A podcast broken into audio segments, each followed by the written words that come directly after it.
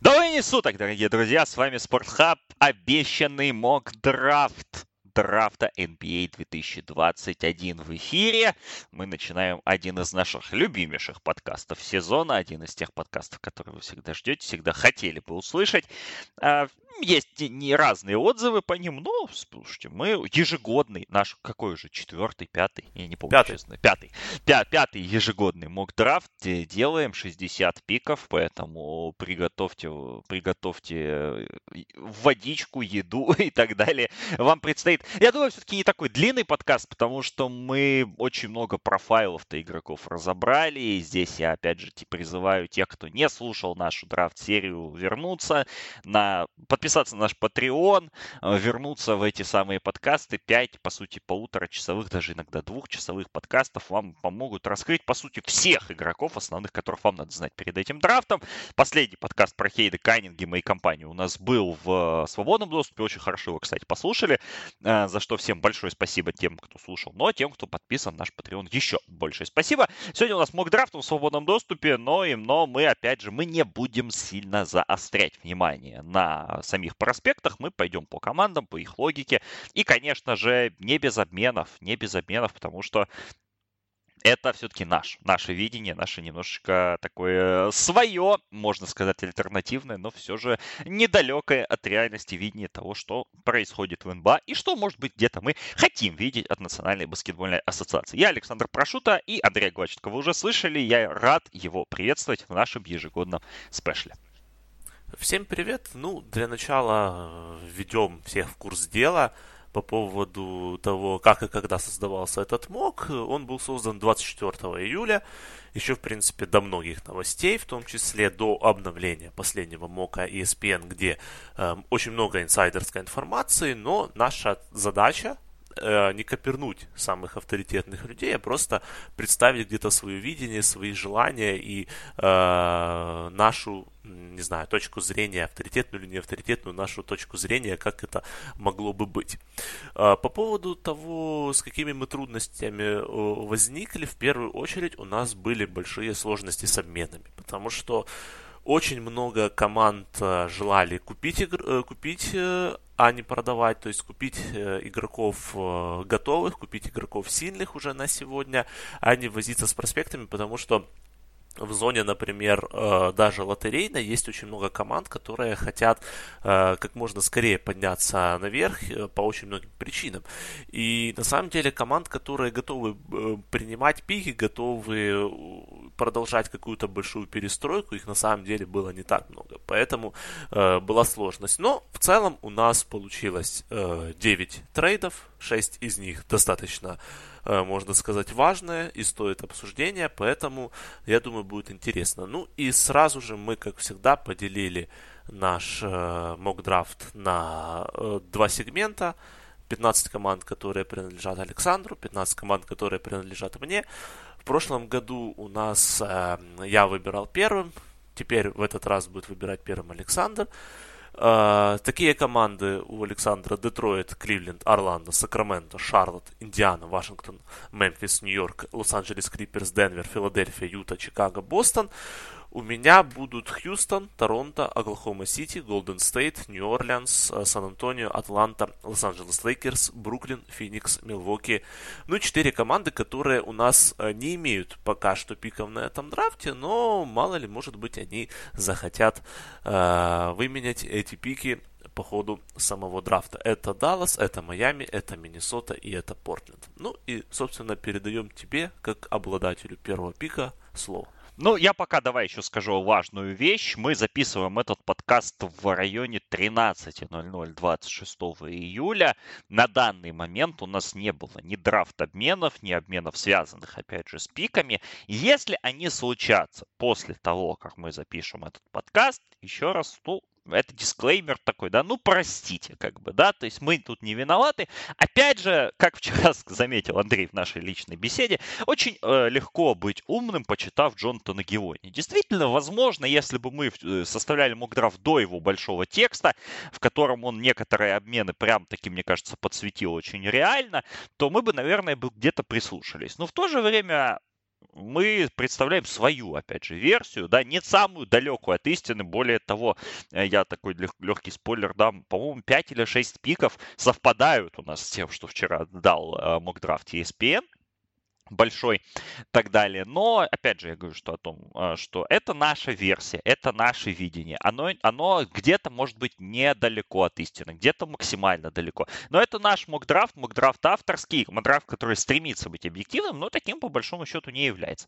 Поэтому еще раз, если будут обмены, э, у нас была уже такая ситуация да, в 2017 году, когда мы переписывали э, Джейсона Тейтума из-за него, да, его обменяли уже после того, как мы записали мокдрафт. У нас была ситуация, когда мы из-за обмена Энтони Дэвиса полностью переписывали мокдрафт, но мы успели это сделать. Поэтому здесь мы уже ничего не переписываем. До 13 часов обменов не было. Брэдли Билл, Эрик Блэдсо и прочая компания остаются пока что на местах. И раз их поменяют, ну, значит, такова судьба. Значит, мы не, где-то не угадали, хотя, возможно, и у нас они сейчас в мокдрафте будут. Поэтому первый пик.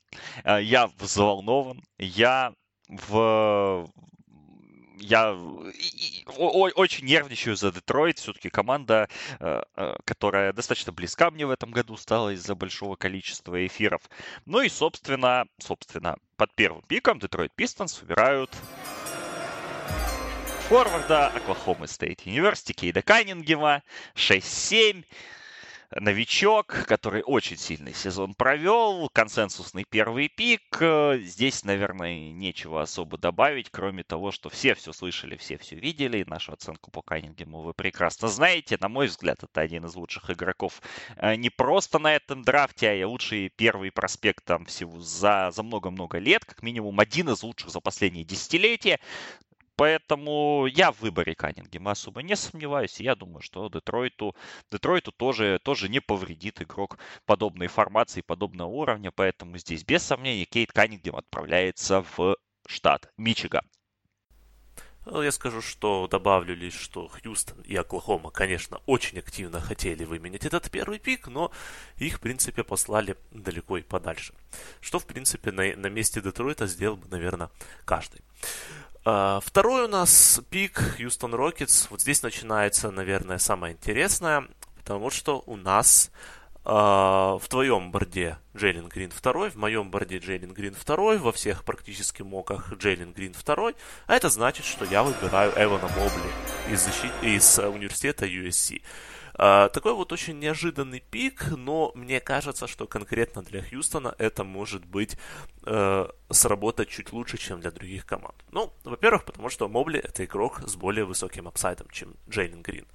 Потому что потенциально Мобли может быть очень редким и очень штучным игроком. Все-таки крутых скореров, э, ну, наверное, найти полегче в нынешней лиге. А вот именно таких игроков, которые имеют такие сумасшедшие данные, большой upside в защите и в нападении, ну, мы видели на примере Яниса, мы видели на примере э, прогрессирующего Дандра Эйтона, как это все работает.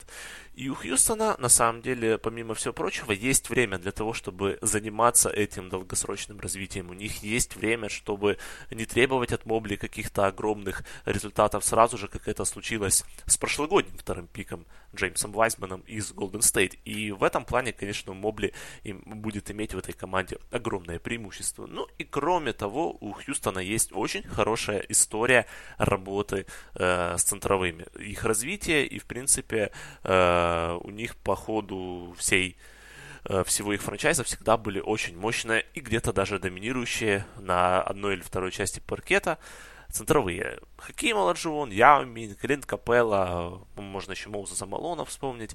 В общем, Эван Мобли после очень долгих раздумий э, занимает вторую позицию. Кливленд убирает третьим. В Кливленде несколько обескуражены э, таким решением Хьюстона, но в этом контексте нам ничего не остается. Мы долго думали, кстати говоря, менять ли этот пик, выслушивали различные предложения, в том числе от Оклахомы, думали, что делать с Колином Секстоном. Пока ничего не надумали, может быть, надумаем в следующие какие-то движения.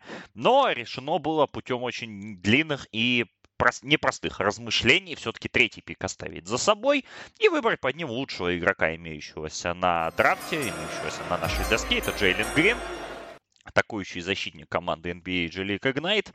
На мой взгляд, один из лучших проспектов этого драфта. Игрок с потенциалом очень крутого скорера, с потенциалом игрока матча звезд, игрок, который отлично впишется в нашу команду. Не знаем пока, опять же, обменяем ли Секстона или нет. Дариус Гарланд остается здесь в 100%. И вот, в принципе, вокруг пары Грин Гарланд мы и постро... попытаемся построить светлое будущее э, нашего франчайза и как-то его немножко перезагрузить. Нам кажется, что в этой ситуации выбор Грина плюс э, то, что ушел Мобли, а значит э, и ситуация с Джаретом Элленом разрешается сама собой, поэтому Джейлен Грин и его атакующие навыки переезжают в штат Агаю.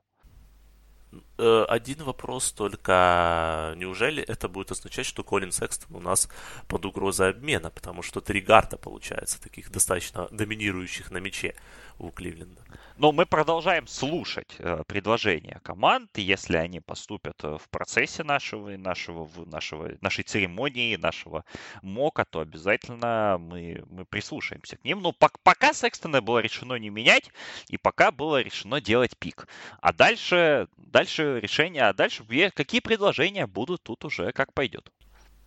Четвертый пик, Торонто Рапторс. Очень непривычно их видеть на четвертой позиции на драфте, но тем не менее они выбирают игрока, который и одновременно лучший на доске для них и при этом закрывает большую нужду, которая у них есть. Это Джейлен Сакс из Гонзаги. Э, мы не верим особо, что Кайла Лаури удастся сохранить.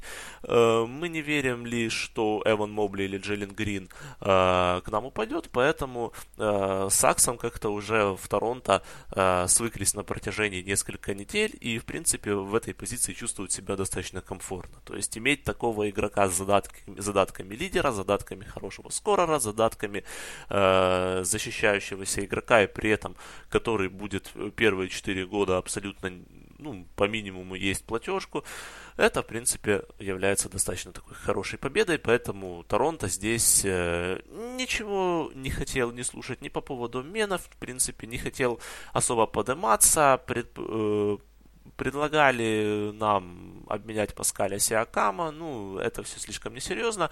Э, мы строим эту команду вокруг э, такого вот сильного костяка, и частью этого костяка теперь будет Джейлен Сакс. Под пятым пиком у нас убирают Орландо. Орландо, мы напоминаем, два выбора.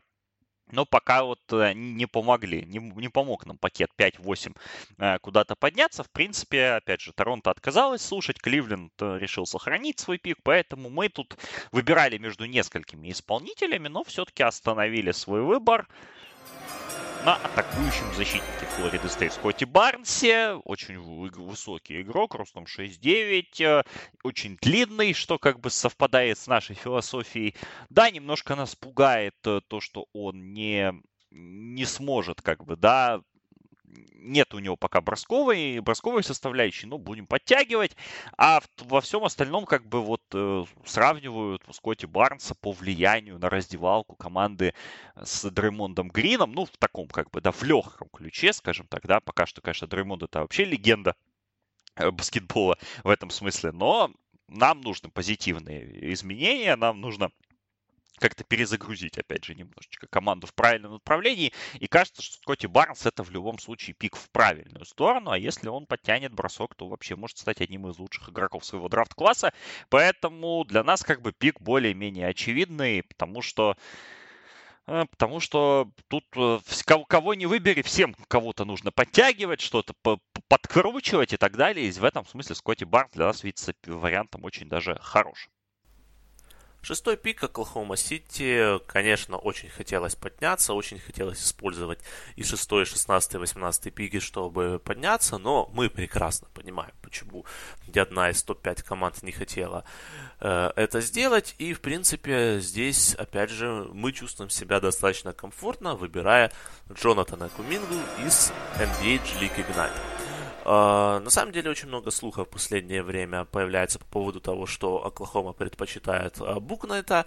Uh, мы же все-таки решили вложиться в более звездный потенциал. Даже несмотря на то, что у Куминги есть э, какие-то желтые флаги по поводу недостаточных скиллов, по поводу того, что у него есть проблемы с изучением английского языка, по поводу того, что он сырой, где, как не в Оклахоме, ему необходимо развивать свои стороны, развивать свои грани и, в принципе, становиться э, тем игроком, которым он должен быть. Э, Оклахома продолжает не спешить, Оклахома продолжает брать игроков с очень высокой высоким потолком, в надежде, что они попадут именно в правильного игрока, в надежде, что они смогут, э, даже не обладая топ-5 выборами, найти своего франчайз игрока. И у Куминки на самом деле э, самые большие шансы из всей этой э, когорты игроков, которых мы рассматривали, самые большие шансы быть именно этим франчайз-игроком. Седьмой пик у нас э, Golden State. Очень много было желания расстаться или с седьмым, или с четырнадцатым э, своим выбором. А иногда и хотелось и оба пика сделать. Рассматривалось на самом очень много обменов. Хотели обменять и э, в Торонто на Паскаля Сиакама. Были разговоры и по Бену Симмонсу. В общем, было очень много разговоров, но в конечном итоге решили все-таки взять апсайдового опять же, игрока, который при этом имеет какой-то хороший уровень игры. И здесь э, седьмой пик э, достаточно консенсусный. Джеймс Букнайт из университета Коннектикут, человек, который играет на позиции второго номера, э, человек, который сразу сможет стать э, одним из лидеров второго юнита. Может быть, э, если у Клея Томпсона продолжатся проблемы со здоровьем, может быть, будет в старте играть. Джеймс Букнайт это скоро. Джеймс Букнайт это игрок, который сам себе умеет создавать бросок. Э, Все-таки за пределами Стефа Карри в прошлом сезоне были большие проблемы э, с созданием себе э, броска в нашей команде. Были проблемы со скорингом, потому что все-таки ни Джордан Пул, ни там, Майкл Малдер, остальные игроки подобного плана все-таки не являются топовыми креаторами. Вот Букнайт это человек, с, который, если прокачает бросок, а где его прокачивать, как не в Голден Стейте, он может стать действительно большим игроком и в будущем вполне возможно э, заменит э, Клея Томпсона в этой команде. Под восьмым пиком снова выбирает Орландо. Здесь мы уже тоже решили не менять пик. А, и, в принципе, смотрели да, в разных направлениях, смотрели на игроков фланговых, потому что, в принципе, защитников в команде хватает, и Фульц, и Кол Энтони, и Майкл Картер Вильямс выходит на рынок, но, в принципе, мы тоже там размышляем еще над тем, продлевать его или нет. Ну вот фланговые игроки или пили все-таки какой-то другой вариант выбрать. И здесь мы, в принципе, затасковав немножко по Николе Вучевичу, затасковав по, по тому, что, в принципе, в нападении у нас перестало быть настолько креативным во второй части сезона, мы вкладываемся в upside в этом месте. И несмотря на наличие Вендела Картера, Мухаммеда Бамбы и прочих, выбираем big man а э, во всей этой истории. И под восьмым пиком Орландо Мэджик выбирают турецкого, центрового турецкого, опять же, Бешикташа, Альперена Шенгюна. Нам кажется, что он идеально вписывается в таймлайн нашей команды, потому что ему всего 18 лет, он очень молодой, у нас сейчас будет такая, такое подобие перестройки. Мы не собираемся барахтаться в который раз в зоне 8-10. Мы будем, если не сливать сезон, то как минимум давать очень много играть молодежи. И в этом смысле Шингюн отлично вписывается в эту команду. Я думаю, что и с Бамбой, и с Картером, и с другими большими он вполне сочетаем. Это, во-первых. А во-вторых, он сам по себе прекрасный талант, игрок с потенциалом, как минимум, Дамантаса Сабониса, как максимум, может быть, Никола Йокича. Нас это вполне интригует. Нам нравится нападение, которое который запускается нападающими из поста. У нас есть Джамал Моузли в качестве тренера, который хорошо работал с Дончичем в, в Далласе и может помочь европейцу в адаптации в новой среде здесь же. Поэтому Шингюн кажется отличным вариантом, отличным выбором. И мы останавливаем свое решение на нем. Поэтому под восьмым пиком уходит Альперен Шингюн в у нас в Орландо Мэджик.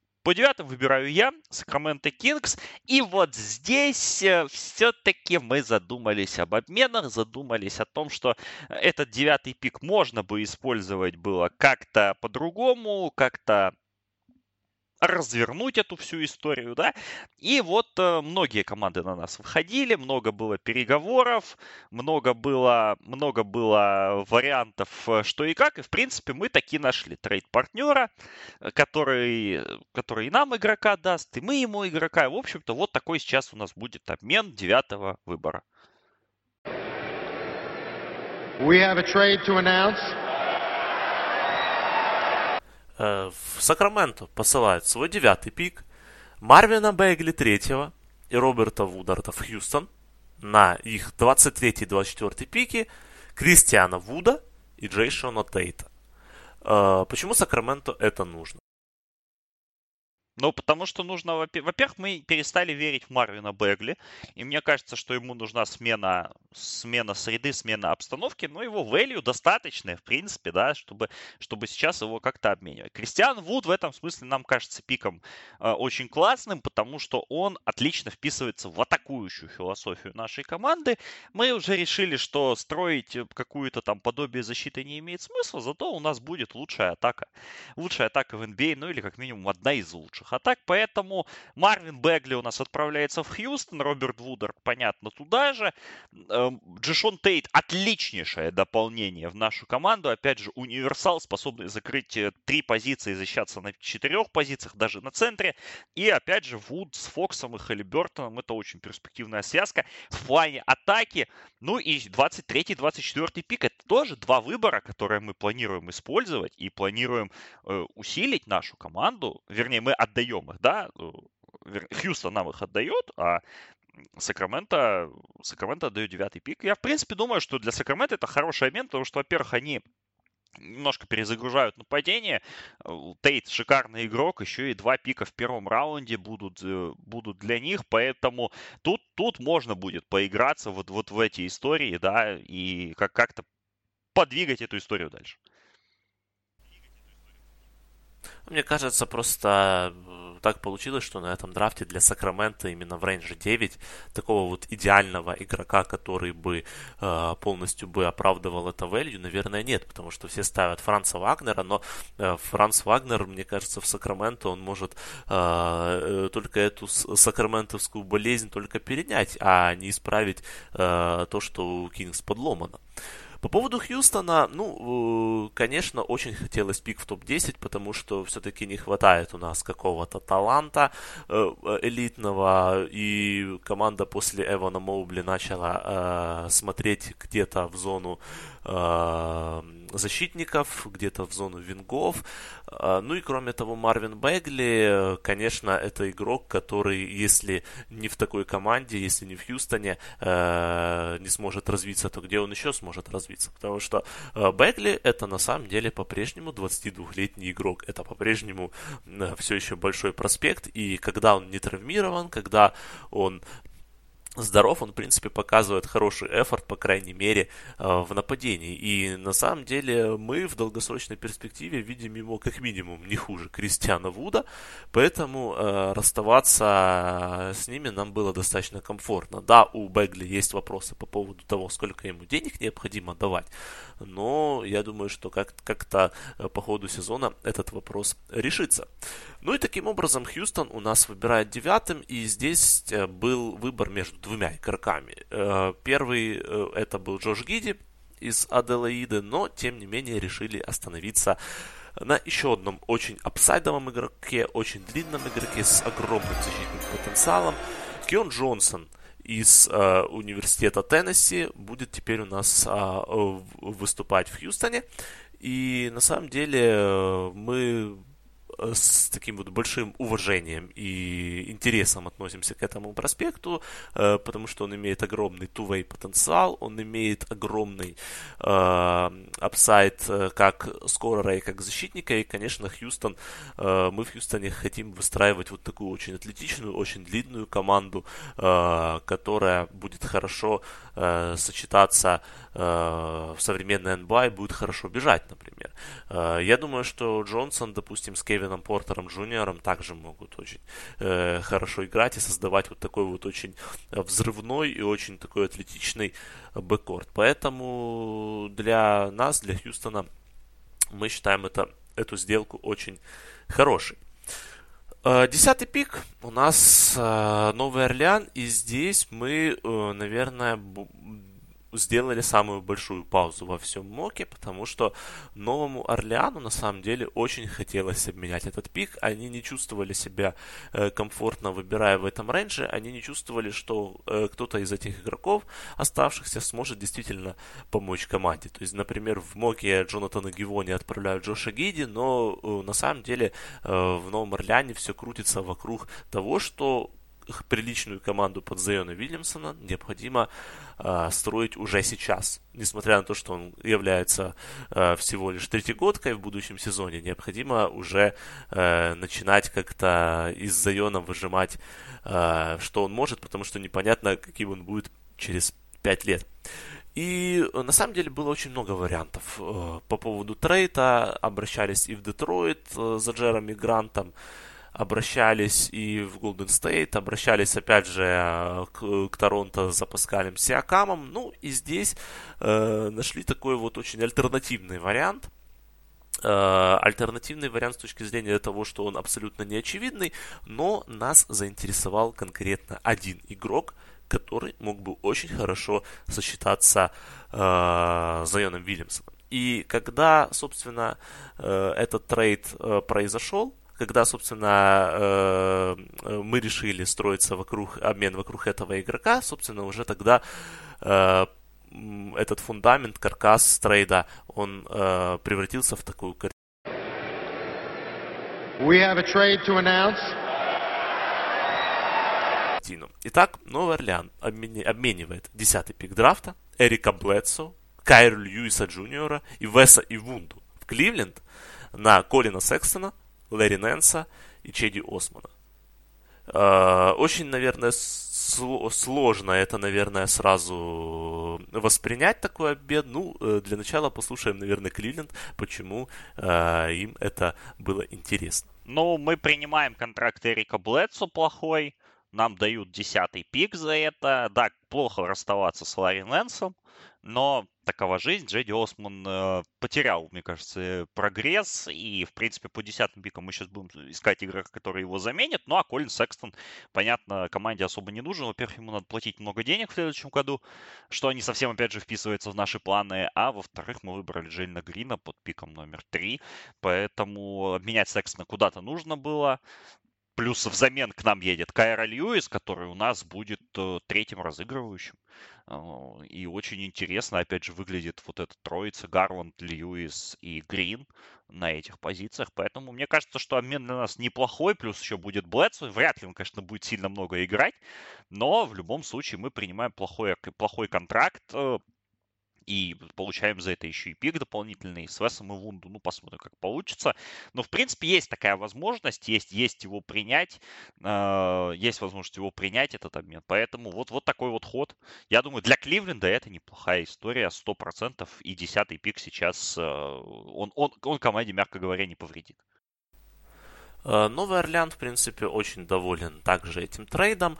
Э, да, э, с Колином Сексоном пока непонятно, насколько он этой команде нужен. А, но возможность получить Лэри Нэнса, возможность получить игрока, который очень атлетичный, очень разноплановый, очень хорошо пасует и в последние годы прокачал свой бросок, эта возможность очень интригует. И на самом деле Лэри Нэнс один из тех игроков, которых явно можно э, ставить вместе с Зайном Вильямсоном, один, один из немногих, наверное, игроков, который вот так вот очевидно вписывается а, в команду с Зайоном. И, в принципе, наверное, такой вот игрок и сподвигнул нас сделать этот трейд. Тем не менее, остается большая проблема Колина Секстона, потому что Э, у нас особо желания продлевать э, его также нет, потому что э, Секстон все-таки игрок э, с большими лимитами по поводу оборонительной игры, с большими лимитами по поводу э, пасовых навыков, и, наверное, в конструкцию Нового Орлеана он особо не вписывается. И здесь э, мы начали искать еще одного трейд-партнера, который бы э, был заинтересован в сильных сторонах э, Секстона и при этом был готов заплатить ему очень много денег. И мы нашли этого трейд-партнера, мы нашли его в Лос-Анджелесе, и Лос-Анджелес Криперс отдают 25-й пик Люка Кенарда и Даниэля Утуру в Новый Орлеан за 53-й пик Колина Секстона и Чеди Османа. Э, таким образом, э, Новый Орлеан смог получить э, э, хорошую компенсацию в виде 25-го выбора на этом драфте, который они планируют сохранить. Ну и Люк Кеннард это шутер, это очень важный игрок для этой команды, это шутер, который при этом может созидать, достаточно умный игрок, который э, в Криперс э, из-за силы их ростера, наверное, не мог себя проявить каким-то образом. Ну и э, Кеннарда, как мы помним, э, в колледже были серьезные такие сравнения с Джеджеем Реддиком, а э, мы помним, э, что Новый Орлеан нуждался в игроке типа Жа Реддика, и, в принципе, в Кеннарде мы находим такую вот более молодую версию Реддика с надеждой, что где-нибудь, когда-нибудь годам к 30 он сможет полностью реализовать свой потенциал. Ну и почему вопрос это нужно Лос-Анджелес Клиперс? Но опять же, я думаю, что это тоже неплохой обмен для них, потому что Секстон, Секстон э, поможет команде, да, потому что Реджи Джексон уходит на рынок, мы не знаем, смогут ли они его переподписать или нет, как минимум в роли Реджи Джексона он выступит, плюс э, добавляется еще немножечко глубины в моменте Джейди Османа, но Люка Кенарда все-таки достаточно большой контракт, и его нужно сбросить. Как-то, чтобы, возможно, переподписать все того же Джексона. Поэтому для Клиперс тоже, мне кажется, достаточно интересный обмен в, в этом смысле. Обмен, который имеет логику. Им надо в отсутствии Кава и Ленарда в следующем сезоне как-то немножко пере, пере, переформировать свое, переформатировать вот так вот свое нападение. Поэтому здесь э, по, по вполне себе может быть вот таким вот решение, да, чтобы немножечко снять нагрузку с Пола Джорджа и отвести ее в сторону задней линии. И, опять же, разгрузить платежную ведомость, как минимум э, на один сезон, потому что Секстону потом уже придется платить, но это будет э, уже потом. И это мы, мы узнаем. А, в общем-то, с обменами мы закончили еще раз. Э, и в контексте всех обменов мы, мы, мы теперь имеем, что по десятым пикам, который принадлежал Новому Орлеану, у нас будет выбирать Кливленд. И, как мы уже говорили, Кливленд на этом пике будет выбирать себе замену для, для Люка Кинарда. И здесь у нас было несколько кандидатов, э, потому что есть хорошие свингмены еще на доске. Э, но вот выбор, собственно, у меня свелся к к свингмену-шутеру или свингмену более такого прототипного типа. Но свингмен прототипного типа у Кливленда есть, это Айзека Кора, и он себя неплохо показал в конце сезона, поэтому есть, опять же, надежда на него. И вот выбирая, опять же, еще между одним форвардом разноплановым и шутером, я все-таки останавливаю свой выбор на шутере, потому что шутеров много не бывает, но Кливленду вот э, такой чист, чистый, чистый фланговый игрок, чистый шутер, он может помочь. Поэтому под десятым пиком Кливленд Кавалерс выбирают Кори Кисперта, атакующего защитника слэш-форда университета Гонзаги, чист, лучшего чистого шутера на этом драфте. Что здесь еще добавить? Кисперт сразу же врывается в ротацию. Возможно, будет шестым игроком в этой команде. В любом случае, он сильно поможет раскрыть площадку и Джейлену Грину, и Дариусу Гарланду. Он, в принципе, играет на нескольких позициях. Он достаточно универсален. Ну и неудачный пик Дилана Виндлера от нескольколетней давности нас все-таки вынуждает снова посмотреть в эту сторону, снова как-то команду освежить в плане бросков. Поэтому Кори Кисперт отправляется в Агаю. Мне кажется, неплохой выбор для него. Человек с хорошей ментальностью, с хорошей культурой, который привнесет правильные черты в структуру игры команды Джейби Бикерстафа. Под 11 выбором у нас выбирают Шарлот. Шарлот не меняются. Шарлот смотрят на Бигманов. Альперена Шингюна, к сожалению, на доске уже нет, но есть несколько других вариантов. И вот, собственно, между тройки а, Бигманов мы, мы думали, мы думали, гадали, но решили не изобретать велосипед. Все-таки у нас есть Ламелу Бол, у нас есть динамичные гарды, у нас бегущая команда. У нас, в конце концов, Коди Зеллер ушел на рынок, э, что как бы, да, тоже немножко подтягивало по темпу команду вниз. И теперь у нас будет еще более бегущий вариант. В конце концов, очень нуждались мы в ролящем бигмане, который классно проваливается под кольцо, который умеет завершать пик-н-роллы и достаточно динамичным в защите. Поэтому вполне себе очевидный выбор. Под 11 номером Шарлот Хорнетс отправляется Центровой университета Техаса Кай Джонс, новичок, отличный динамичный игрок, э, который вот по типажу чем-то напоминает Джона Коллинса. И за Джона Коллинса мы посчитали, что дороговато будет нам бороться. А вот Кори, а вот Кай Джонс, простите, вполне себе, вполне себе в эту конструкцию попадает, поэтому почему нет? К Ламело Боллу, мне кажется, идеальное дополнение, бегущий, агрессивный, большой, с а запредельным просто upside ом, в который мы планируем раскрывать и планируем это сделать в самое ближайшее время. Поэтому Кай Джонс отправляется в Шарлотт под аплодисменты и всеобщее одобрение семейства Боллов. 12 пик Сан-Антонио Сперс, и мы здесь выбираем Усмана Гарубу из, из, из университета, из команды Реал Мадрид.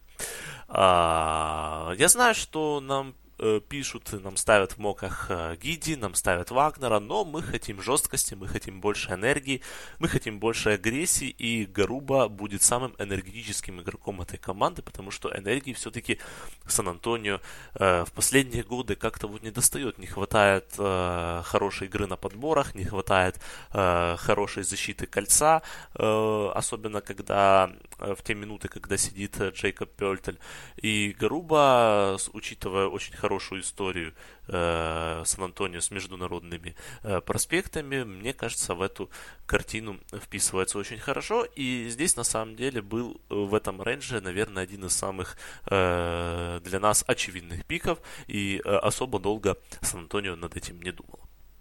Под 13 выбором выбирает Индиана. Здесь тоже долго было много размышлений, много трейд-предложений было от разных команд, но мы решили пока что не делать больших шагов, не заменять Майлза Тернера, как бы этого многие не хотели.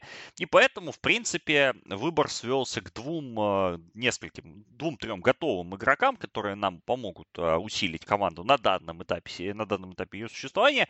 Но ключевым было слово Рика Карлайла, а, в выборе, который нас заверил в том, что вот этот парень нам поможет, и он знает, как его использовать, у него есть опыт игры, э, опыт использования международных игроков, есть опыт использования крупных point-форвардов, через которых можно строить атаку, которые где-то, может быть, не обладают должным броском, но обладают хорошим пониманием баскетбола, хорошим чутьем и способны будут помочь команде в самое ближайшее время такой игрок у нас на доске есть, и мы его выбираем. Под 13 пиком в Диану Пейтис отправляется Франц Вагнер. Форвард э, университета Мичиган из Германии, уроженец Берлина, брат Мо Вагнера, один из лучших игроков прошлого студенческого сезона, очень достойно выступивший в колледже, и, в принципе, мы считаем, что скиллсет Вагнера, несмотря на некоторое отсутствие броска, над которым мы, опять же, поработаем, идеально вписывается в команду, где есть и Тернер, и Сабонис, и Малькольм Брогдан, восстановится Ти Джей Уоррен, есть Джереми Лэмб, поэтому Вагнер с его размерами, с его габаритами и в то же время с его пониманием игры нам круто поможет и и станет тем недостающим, возможно, звеном, которое поможет нам кома- поможет команде уже в следующем сезоне вернуться в плей-офф и, и, делать, э, и, и делать это наилучшим образом. Четырнадцатый выбор Golden State. Э, и здесь тоже э, достаточно очевидный ноу-брейнер. Дэвин Митчелл из университета Бейлор. А, Митчелл, которого мы рассматривали под седьмым выбором, но которого мы посчитали недостаточно апсайдовым, чтобы выбирать его в первой семерке, но по 14 э, номерам он э, заходит абсолютно легко.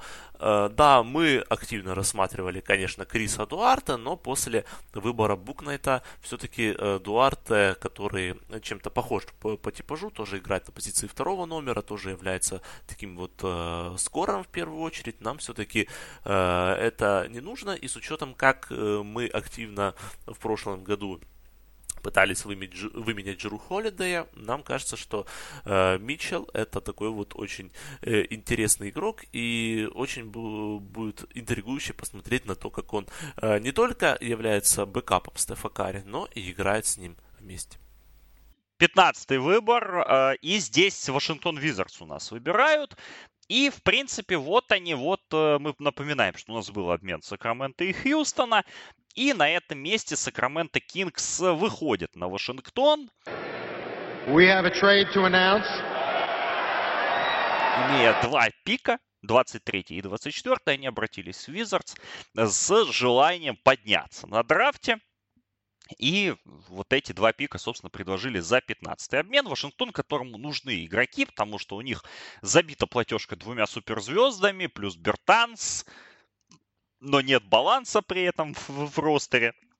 Вашингтон нужны дешевые игроки, и Вашингтон не отказал э, своим э, коллегам с западной конференции, поэтому у нас есть еще один обмен – Вашингтон Визардс отдают 15-й пик драфта 2021 и пик 23 года, второй раунд пик Чикаго Буллс, взамен на 23 и 24 выборы этого года, то есть Сакраменто их отдает, и Вашингтон у нас будет выбирать дважды подряд после. Ну а под 15-м пиком у нас теперь выбирает Сакраменто. Сакраменто, мы помним, перезагружает свою команду снова. И вот здесь мы уже просто не могли пройти мимо, это одна из, еще одна из причин trade up а. Не могли пройти мимо Мозуса Моди, свингмена из университета Арканзас, одного из самых надежных выборов на этом драфте. Вот здесь э, игрок с таким более защитным потенциалом, но в то же время хороший, сильный шутер, достаточно подвижный, универсальный. Вот такого игрока нам в команду как раз и не хватает. Вот в пару Джишону Тейту и Харрисону Барнсу они у нас будут отвечать за фланги. Поэтому, в принципе, очень симпатично Сакраменто начинает теперь выглядеть с Фоксом, Халибертоном, Вудом. Тейтом и, и теперь уже Мозесом Муди. Мне кажется, вот в эту конструкцию его длина, его универсализм просто необходимы. Плюс, наверное, Муди лучший игрок из оставшихся на доске, ну или как минимум один из лучших игроков. Поэтому выбор вполне себе очевидный, объяснимый. И Мозес Муди отправляется у нас по направлению в Сакраменто. Э, Оклахома Сити, 16 пик, и здесь, несмотря на то, что у нас было очень э, много желаний поменять э, этот пик, очень много такого стремления поменять этот пик, но все-таки в конечном итоге мы решили взять Джоша Гиди из э, Adelaide э, 36ers, Э, Джош Гиди, который является одним из самых молодых игроков драфта, и э, в этом рейнже он является, наверное, одним из самых апсайдовых игроков этого драфта. Оклахома э, является командой, которая одна из худших с точки зрения созиданий, хуже э, по количеству ассистов за игру только Орландо, Нью-Йорк и Портленд. И э, вот, например, ты знаешь тройку игроков э, Оклахомы, которые отдали больше всех ассистов в прошлом сезоне? Ну, это... наверное, это Тай Джером, э, это Эл Хорфорд и, наверное, это Людорт. А, на самом деле, первый Тео Малидон, второй... А, Малидон забыл про него, да. Шей Гилджис Александр, который пропустил половину сезона, и третий у нас это Кенрих Уильямс. Вот не угадал ни одного. Ну, потому что в Оклахоме там 1500 человек играло, поэтому как бы тут удивляться нечем. Да, поэтому э, тут очень очевидно, что необходим пассовый игрок, необходим плеймейкер. Мы помним, какие люди играли у них на позиции э, первого номера в прошлом сезоне. Мы помним, что команда э, рассталась и с э, Джорджем Хиллом по ходу сезона, и, в принципе, такая вот у них была чехарда на позиции первого номера. И э, помимо, так, так что помимо того, что Гиди это один из самых апсайдовых игроков, оставшихся в этом рейнже, э, который, опять же, не будет требовать э, слишком какой, как, какой-то необходимости играть на результат. Оклахома играет на длинную, Оклахома играет э, достаточно предсказуемо с точки зрения того, что э, Тандер на самом деле не нужно выигрывать сейчас много матчей, но Тандер необходимы игроки, которые имеют огромный потенциал. И кто знает, может быть, э, в этой э, Оклахоме, в такой вот Оклахоме для, э, для Э, элитных, можно сказать, экспертов, которые будут смотреть э, на эту команду э, как на, ну вот знаешь, как мы очень любим смотреть на всякие такие плохие команды, и Гиди, наверное, на этом фоне э, будет очень сильно выделяться. И кто знает, может быть, он настолько впечатлит своими пасовыми навыками э, за Оклахому, что кто-то захочет его э, выменять и его value повысится. Мемфис у нас выбирает 17-м. Единственный пик для Гризлис на этом драфте. Много было тоже размышлений по поводу обменов, э, но принимать контракт Эрика Блэдсу мы все-таки не надумали. Э, вот, хотя предложение было а, из подобного толка, но и решили, в принципе, что молодой костяк нуждается в еще одном исполнителе. И решили, тоже смотрели между свингменами опытными, скажем так, и Бигманами и решили все-таки посмотреть в сторону Бигмана, потому что Йонаса Волончунаса контракт истекает, Брэндон Кларк во втором сезоне не впечатлил, э, к Зевьеру Тилману нужно какое-то дополнение тоже, поэтому вот решили посмотреть на, на игрока, который по типажу отходит от всех, от всего того, что у нас имеется в передней линии, и так берем вот такого римранин центра, динамичного э, шот-блокера, который, да, в отличие от того же Волончунаса или от Тилмана, которые в этом смысле не являются большими помощниками, поэтому, ну и плюс игрока очень потенциально апсайдового, которого, и опять же, у которого еще есть время для того, чтобы развиться, и есть время и у нас, да, что, чтобы немножечко подождать его развития, возможно, там через год, через два он себя проявит в лучшем виде. Пока что мы не так заинтересованы в его услугах. Поэтому под 17 выбором мы выбирает Эйзею Джексона, первогодку из Кентукки, человека, который ставил 2,5 блока в среднем за игру в университете, человека очень динамичного, очень напоминающего Нерлинса Найоля. И нам кажется, что вот молодой команде такой игрок не помешает. Молодой в то же время опытный, да, потому что у Мемфиса с одной стороны вот э, хватает, да, вот этих руки которые уже, которым по 20 с чем-то лет. А с другой стороны, опять же, у нас есть Джамарант, мы не намерены отступать от своей базовой философии, а Айзея Джексон в такую игру вписывается отлично. Подучим его не получать по 6 фолов за 20 минут, и, в принципе, против Волончунаса, против Кларка, я думаю, он поднатаскается в этих моментах, поэтому Айзея Джексон отправляется в Мемфис. Хороший, на мой вкус, выбор для команды из э, Теннесси. 18-й пик снова Оклахома, и здесь на самом деле был выбор между двумя игроками. А, вторым это был JT Тор, который у нас котируется э, сейчас во втором раунде или в конце первого раунда, но все-таки э, выбор Джонатана Куминги, появление э, этого игрока. Ну и плюс то, что у нас есть Дариус Безли, все-таки э, позволяет смотреть в какую-то другую сторону. И мы выбираем на самом деле игрока, который не то, что не имеет позиции определенной на сегодня, он вообще не имеет, э, мы не имеем понятия, э, как он играет и во что он может играть на большом уровне, но тот апсайд, который он дает, очень хорошо вписывается в Оклахому. И этот игрок Джейлен Джонсон из Дюка. Игрок, который провел невероятно спорный сезон в колледж баскетболе, игрок, который так и не научился давать необходимый результат, но при этом игрок, который обладает э, таким количеством потенциально сильных сторон, что все это будет очень интересно раскрыть. На самом деле, Джей, Джейлен Джонсон, если бы э, сыграл несколько игр и э, вышел бы чуть раньше из э, э колледж баскетбола, он бы спокойно претендовал бы на то, чтобы быть выбранным в семерке. Но э, такая вот смазанная концовка, вот этот вот э, очень такой контроверсийный его уход из колледжа все-таки очень э, сильно повлиял на его котировки. Э, у нас есть большой опыт Оклахомы работы с такими вот контроверси... контроверсийными игроками, можно сказать. И когда-то этот опыт был успешным, в случае, допустим, того же Рассела Весбрука. Когда-то этот опыт был совершенно неуспешным, как в случае Митча МакГерри, допустим. Поэтому э, очень будет интересно Э, иметь такого игрока в своей системе и посмотреть, э, можно ли с ним добиваться каких-то результатов. Это первое. И второе, насколько он обучаемый. Окей, 19 выбор, Нью-Йорк Никс. У нас у Никс два пика, 19 и 21. И вот здесь мы тоже долго думали над тем, как их спаковать, за кого отдавать а, и так далее. И решили, что вот можно, можно попробовать как-то их на готового игрока а, выменять. И еще есть 32-й пик, кстати говоря. У них, собственно, 4 пика на этом драфте. А, вот, но в первую очередь 19 и 21.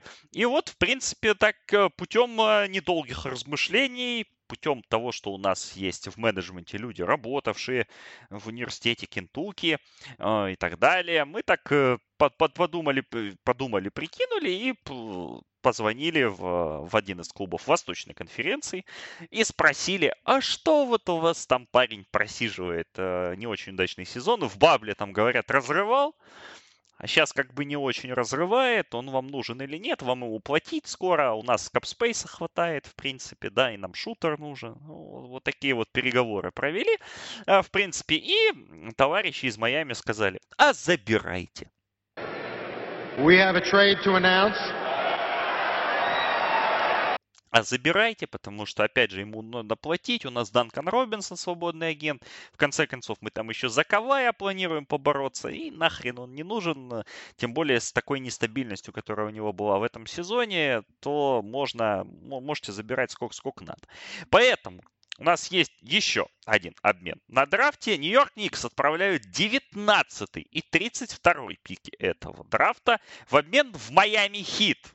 Майами Хит получают Тайлер, Майами Хит отправляют Нью-Йорк Тайлер Хиро. Потому что Хиро, опять же, скоро, скоро нужно будет платить. У Майами тяжелая ситуация по платежке. Ну и, в принципе, Хиро не совсем впечатлил в прошлом сезоне. Менеджмент Хит решает, что нужно посмотреть в другую сторону.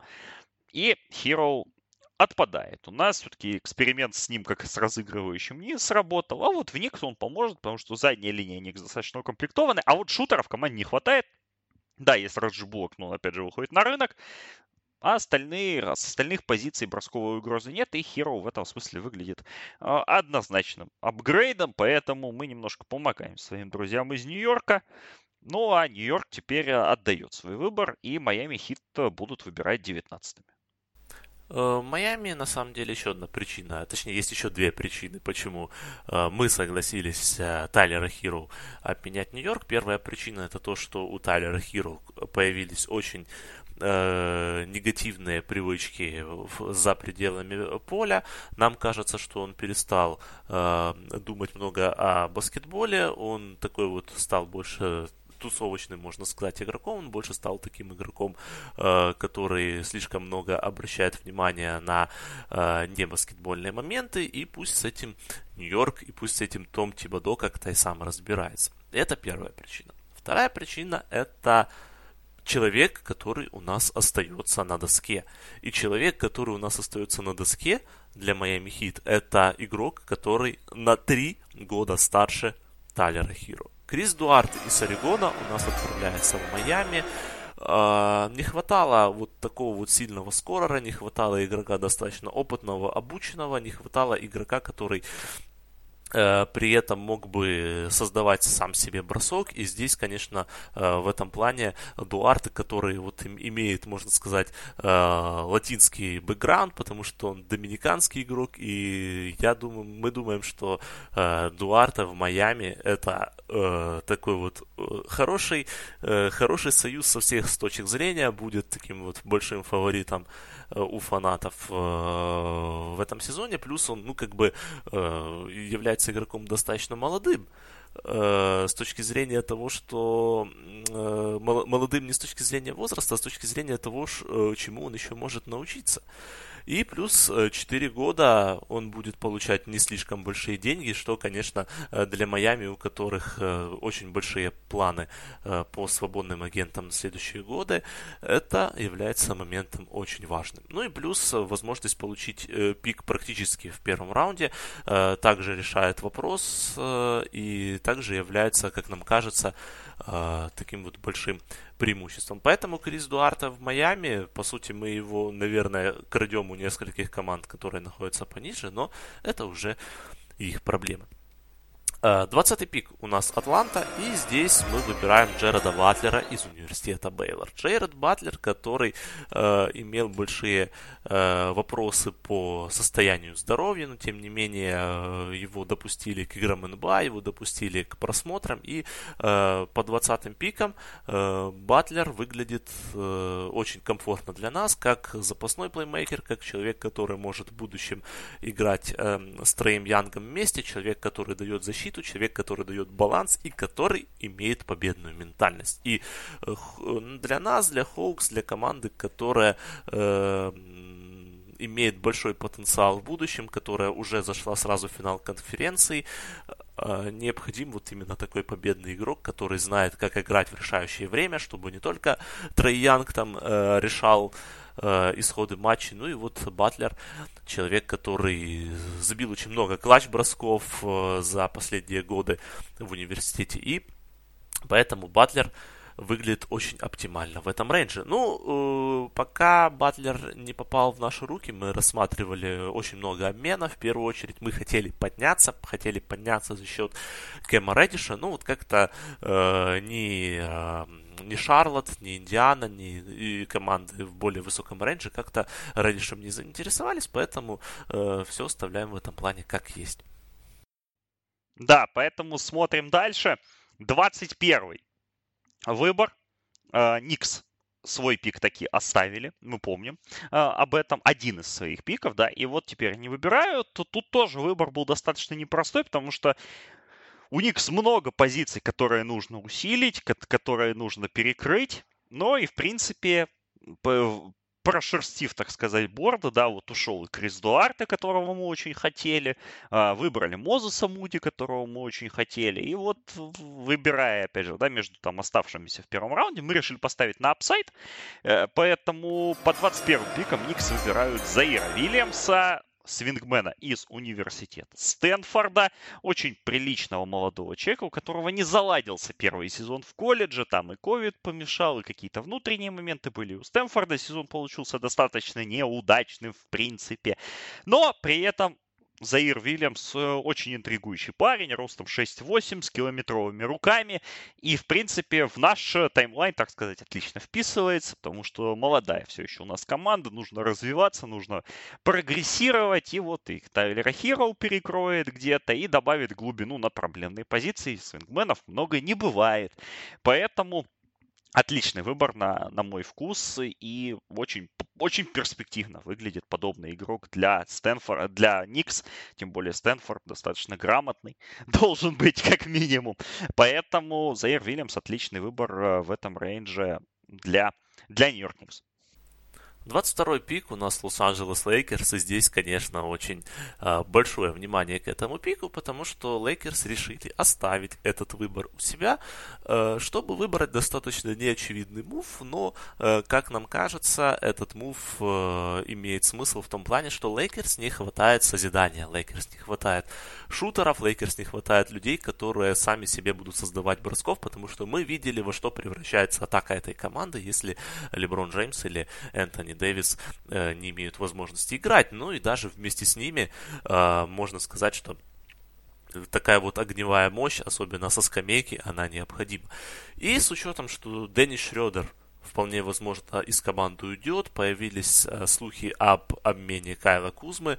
Э, здесь необходимо перестраховаться и взять одного из лучших атакующих игроков этого драфта, Кэмерона Томаса из университета LSU, который имеет большие э, вопросы, большие красные флаги по effort у, но, наверное, у Леброна Джеймса в команде, в команде большой, не защищаться ну, наверное, сложно. И я думаю, что у Лейкерс есть все шансы из этого игрока, э, можно сказать, выжать э, все негативные привычки, которые у него есть, и э, стать таким вот более командным игроком. Э, ну и плюс Томас это большой фанат Коби Брайанта, он играет по 24 номерам, он взял очень много move ов от Коби, и, конечно, э, это еще, можно сказать, такой вот э, сентиментальный в какой-то мере пик.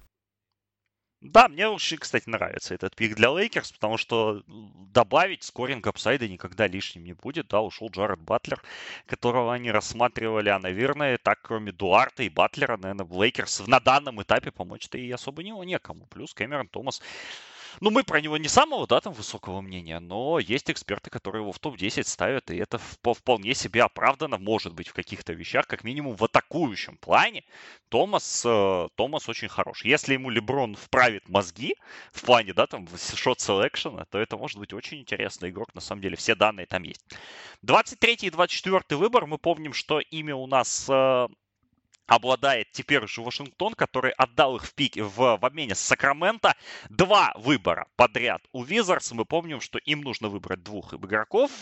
И тут много было тоже направлений, да, в какую сторону пойти, выбрать готовность. Но вот мы отсекли сразу игроков позиции 4, потому что тут у нас и Чендлер Хатчинсон, и 4-3.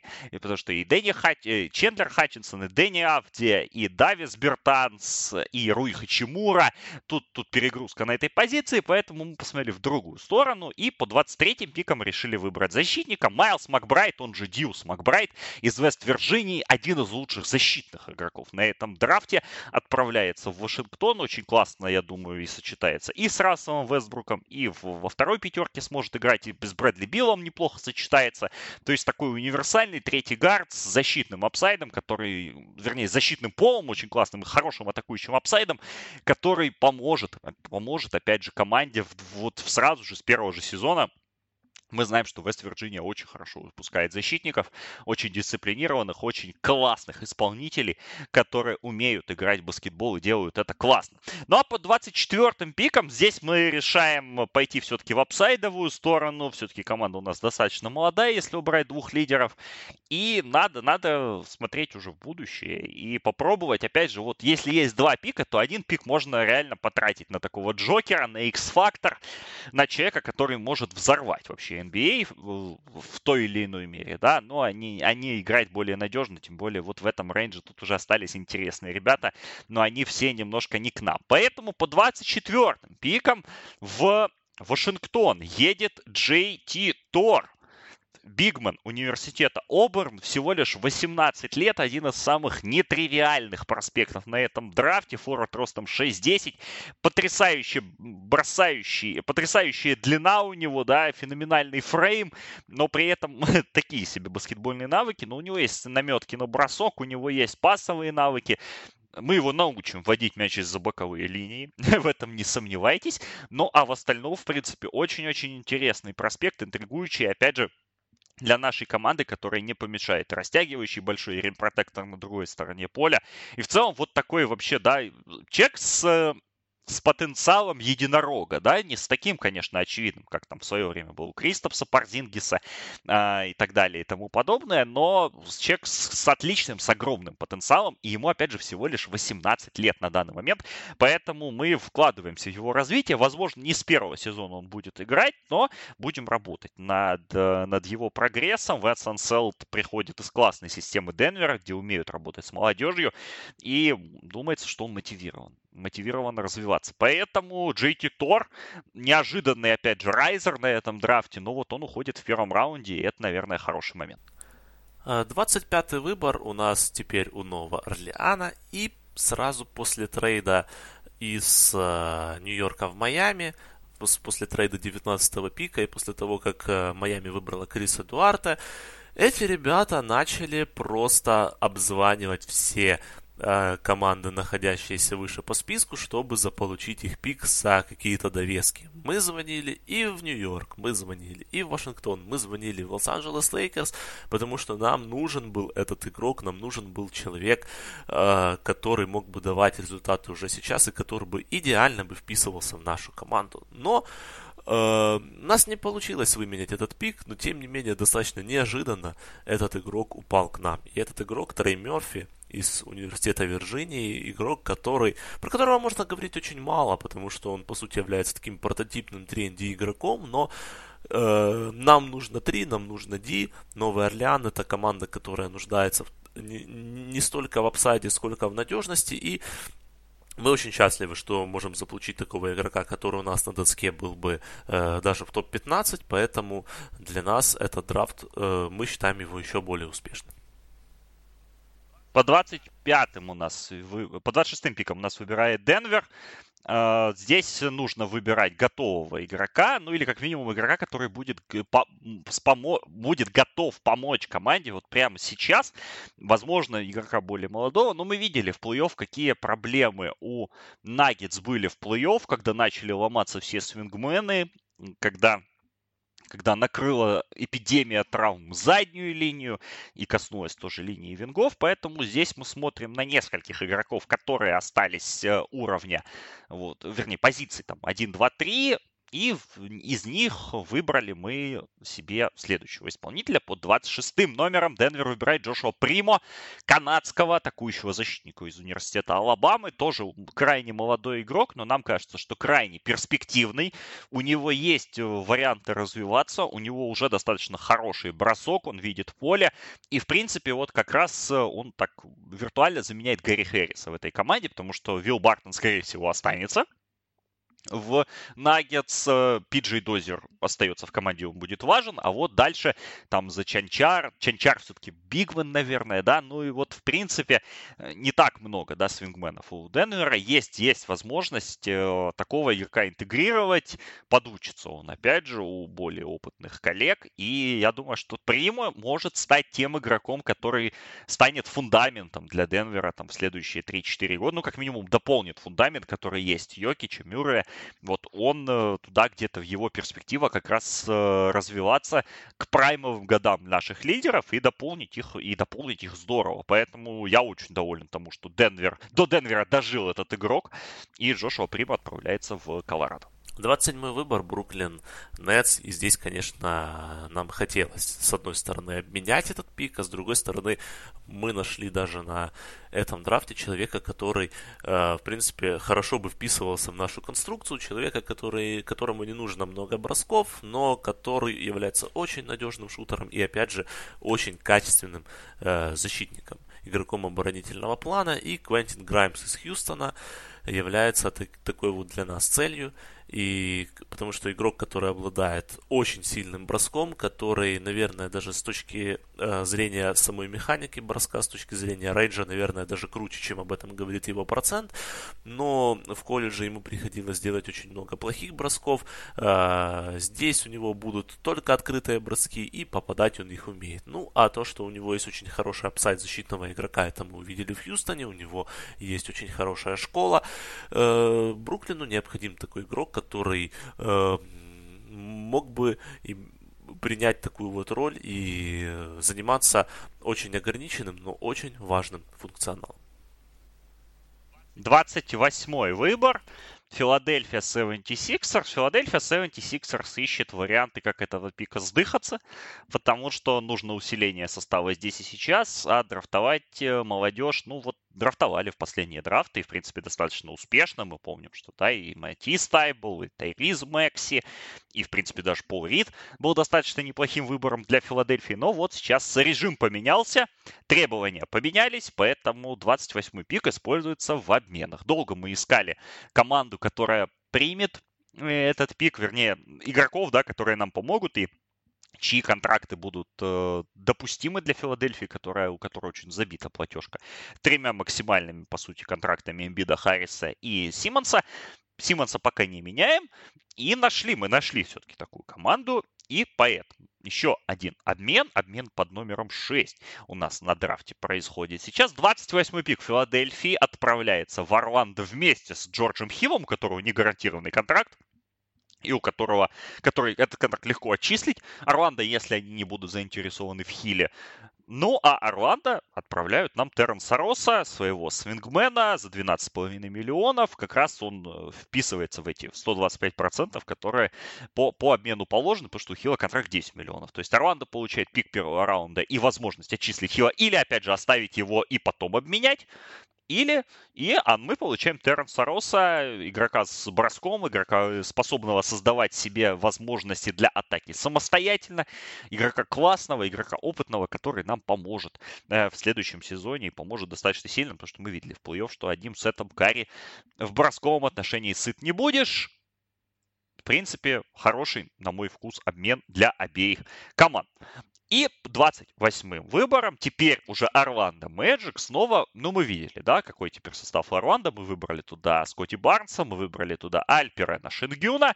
У нас остаются и Фульц, и Бамба, и Вендел Картер, и Джонтон Айзек, дай бог ему здоровья. То есть здесь э, вариант того, что надо все-таки более бросающего какого-то исполнителя сюда, в эту историю выбрать. И мы так рискнули, опять же, поставили на голый, на голый апсайд, э, но поставили на молодого игрока, в котором мы видим будущее, и в котором мы видим вот как раз вариативность нашего ростера. Поэтому под 28 номером в Орландо Мэджик отправляется Нашон Боунс Хайленд защитник университета VCU, один из лучших шутеров на этом драфте, игрок с неограниченным просто бросковым диапазоном, игрок, который может бомбить с 9-10 метров, а всему остальному будем его учить.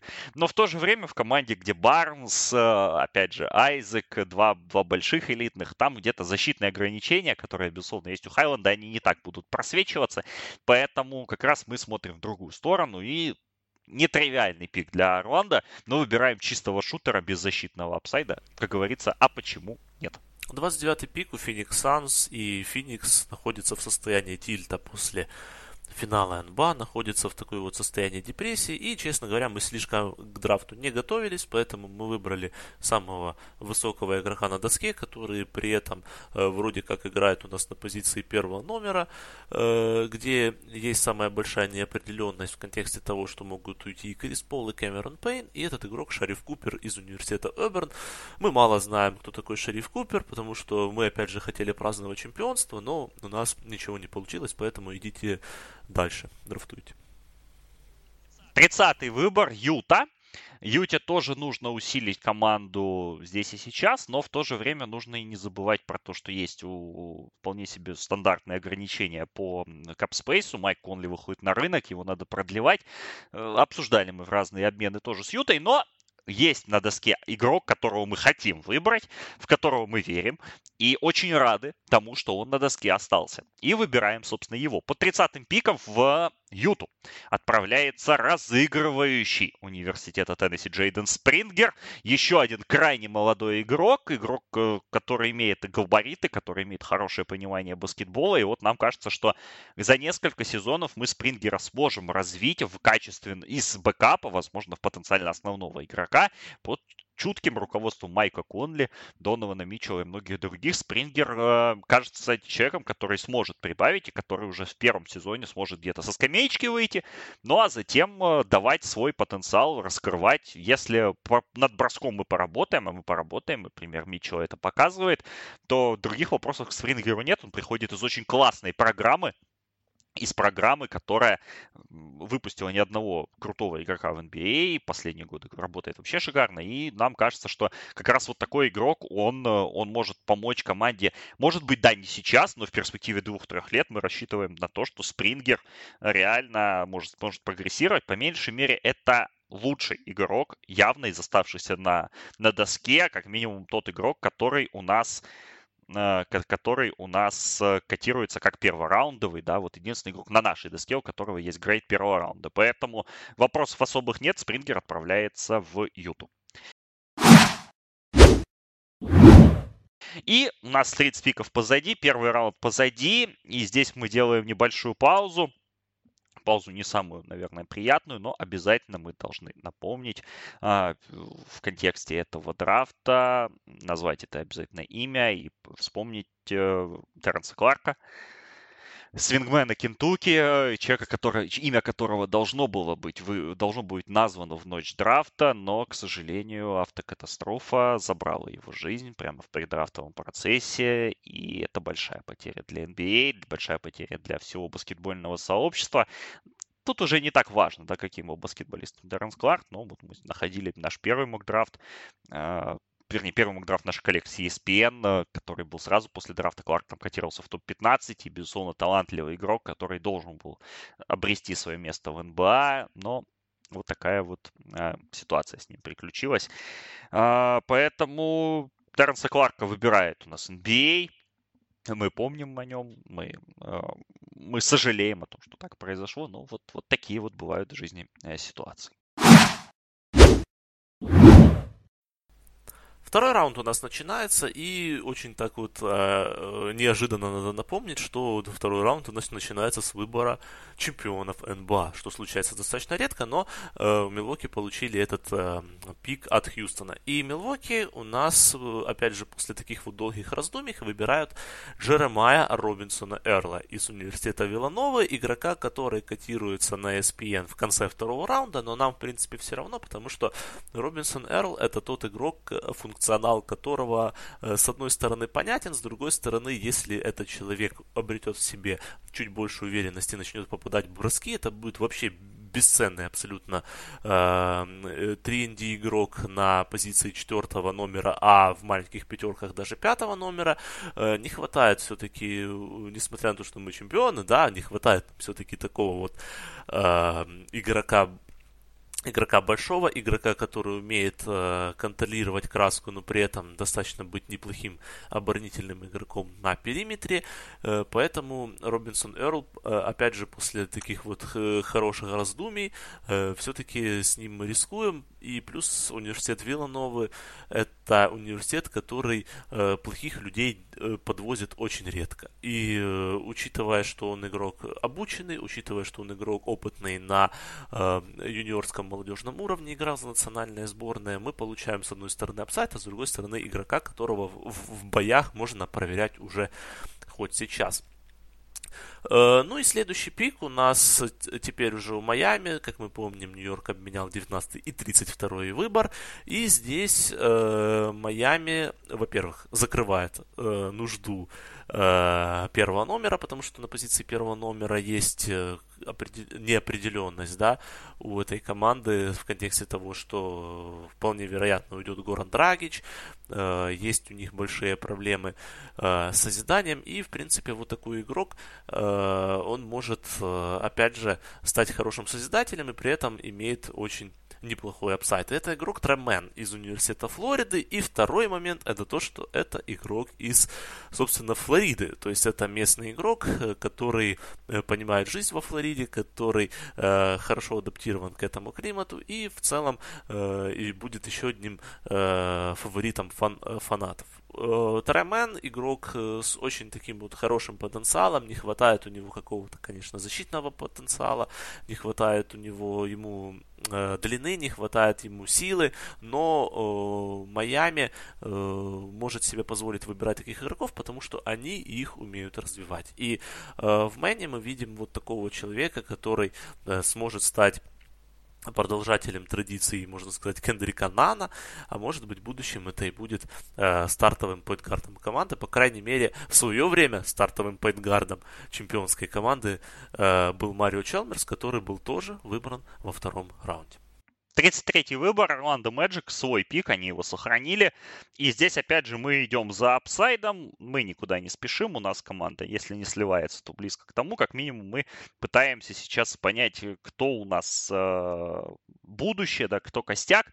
И в эту, в эту конструкцию еще один уникальный игрок, на наш взгляд, интересно вписывается, и будем с ним знакомиться и будем его развивать. Возможно, годик на годик оставим в Европе, но это уже как ему будет удобно. Под 33-м выбором Орландо Мэджик выбирает Фрэнса Блейенберга, бельгийского форварда из Антверпен Giants, 6'11 рост, хороший бросок, хорошее видение поля, современный поинт-форвард, да, бельгиец, не совсем баскетбольная нация, но все же очень классный, опять же, потенциал, и нам кажется, что вот такой игрок может э, вписаться в нашу фрик, фрик-шоу, да, с Фульцами, Бамбами, Айзеками, Скотти Барнсами и прочим. Поэтому, э, опять же, если Блейнберг захочет посидеть годик в Европе, мы против не будем, но если хочет бороться и за место составить, пожалуйста, приезжайте и боритесь. Мы против не будем. 34-й пик у Оклахомы, и это было очень болезненно. Очень болезненно, что у нас из-под носа забрали Блейнберга, потому что нам очень хотелось этого игрока. Э, ну что ж, такая жизнь, и придется с этим смириться. И мы выбираем еще одного очень апсайдового игрока. На этот раз атлетичного игрока, на этот раз игрока, который не обладает хорошими пасовыми навыками, но имеет эм, хороший апсайд в том, чтобы быть скорером. Опять же, игрок, который Э, несколько месяцев назад котировался гораздо выше, мы попробуем его реанимировать. И это человек Джош Кристофер из университета Аризона Стейт, которого просматривают команды первого раунда, но если он падает до второго, почему бы его, в общем-то, э, не взять. Игрок с хорошим апсайдом, игрок с хорошей длиной, и э, мы, как команда, которая работала в свое время очень много над подобными игроками. Мы работали с Андро Робинсоном, мы работали э, с Терренсом Фергюсоном, Хамиду Диалу и подобными персонажами. И Кристофер, э, Кристоферу мы подход э, найдем. 35-й пик, и снова Новый Орлеан, и теперь это уже их пик, который они получили еще очень давно, до драфта, а, от, кстати, того же э, Кливленда, э, Айода Сунму мы выбираем из университета Иллинойс. После того, как мы меняли Блэдсу, после того, как мы меняли Кайру Льюиса, у нас э, немножко так, э, прови, мы немного провисаем по гардам, немного провисаем по созиданию. Вот Айду Сумма это еще один падающий игрок, который несколько месяцев назад рассматривался как кандидат в топ-20, э, и поэтому получить э, по 35 номером такого игрока, который может сам себе создать бросок и при этом обладает лидерскими качествами, э, будет очень здорово. 36-й а, у нас выбор, Оклахома Сити снова выбирают, и на этот раз мы берем игрока, а, который у нас не был в наших драфтовых сериях, и это, по-моему, первый игрок на доске, который у нас не был в драфтовых сериях, но кто слушал Mailback уже знает об этом игроке. Джерико Симс из университета Техас. У нас, э, по сути, второй э, уходит большой из Техаса, только мы все ожидали, что это будет Грег Браун, но мы берем именно Симса. Э, Симс на самом деле это игрок, э, который уже имеет защиту кольца уровня НБА, который уже может бороться на э, подборе, как игрок НБА, который, в принципе, если его поставить в роль прошлогоднего Моузеса Брауна, он будет в ней лучше, потому что он игрок, который, ну, уже, во-первых, достаточно опытный, такой вот в боях, можно сказать, уже прошел очень большие битвы. И на самом деле игрок сеньор, да, э, которому в этом году, по-моему, уже 23 года будет, э, но при этом он впечатляет своей длиной, он впечатляет своим атлетизмом. У него 7,4 вингспан, у него один из самых высоких прыжков на этом драфте. И, конечно, иметь возможность заполучить такого игрока по 36 пикам, как нам кажется, это очень хороший вариант, потому что, ну, нам непонятно, почему Симс скотируется так низко, с учетом э, того комбайна, которых он показал, с учетом того, с той готовности, которую он показал, играть на самом высоком уровне. Да, он не является хорошим созидателем, но если э, мы его будем ставить на 22-25 э, минут уже с первого сезона, мы можем гарантированно получить игрока уровня около дабл-дабла. И э, в этом плане, конечно, э, его необходимо рассматривать не только как игрока на будущего, но и как потенциального трейд эссета. Если, конечно, Симс сразу станет у нас достаточно хорошим игроком со старта, может быть, кто-то отдаст за него большой пакет. Мы в Оклахоме это приветствуем. 37-й выбор Детройт Пистонс, один из наших пиков второго раунда. И здесь мы, не мудрствуя лукаво, выбираем человека, который бы хотел оказаться в нашей команде и окажется, и добавляем немножко фанчика во всю эту историю. Джейсон Престон, разыгрывающий университет Огайо, тот самый человек, который очень похож на Ламело Болла и внешне, и по игровой манере. Человек, который болел за нашу команду с детства, писал про нее блоги. И вот пришел таки к этому моменту. Нам такие разыгрывающие нужны. Поэтому у нас будет очень классная, очень фановая команда. Каннингем, э, Садик Бэй, Айзе Стюарт. И вот в такую конструкцию еще и Джейсон Престон э, вписывается вполне себе идеально. К тому же качественных первых номеров много не бывает. 38-й пик Чикаго Буллс впервые на этом драфте они появляются у нас э, в поле зрения. У Чикаго есть необходимость усилить переднюю линию, потому что покидает команду Даниэль Тайс. Ну, вернее, он выходит на рынок свободных агентов. Лаури Марканина мы, скорее всего, оставлять не планируем. Э, есть э, Вендел Картер ушел поэтому, как бы, да, Вучевич это хорошо, но, и, но чем-то его нужно дополнить. В конце концов, Кристиану Фелисио уходит из Чикаго. Это вообще шок-контент. Поэтому вот смотрели мы на игроков передней линии, которые остались, и остановились выбор на одном из самых апсайдовых игроков в этом смысле. Дайрон Шарп из Северной Каролины. PFC ростом 6'10, 6'11, огромный парень, но вот нам понравилось, что он сбросил веса, на комбайне он выглядел гораздо лучше хорошо двигался, в принципе, уже какие-то моменты и по броску показал, поэтому нас такой выбор интригует, нам надо развивать тоже талантов своих, но, опять же, Шарп не будет играть в основе, скорее всего, и постепенно, спокойно будет развиваться себе. Ну и те минутки, которые ему должны будут, он заберет, потому что вполне себе, мне кажется, физически он точно готовый игрок, ну а ментально будем работать, ничего другого не остается.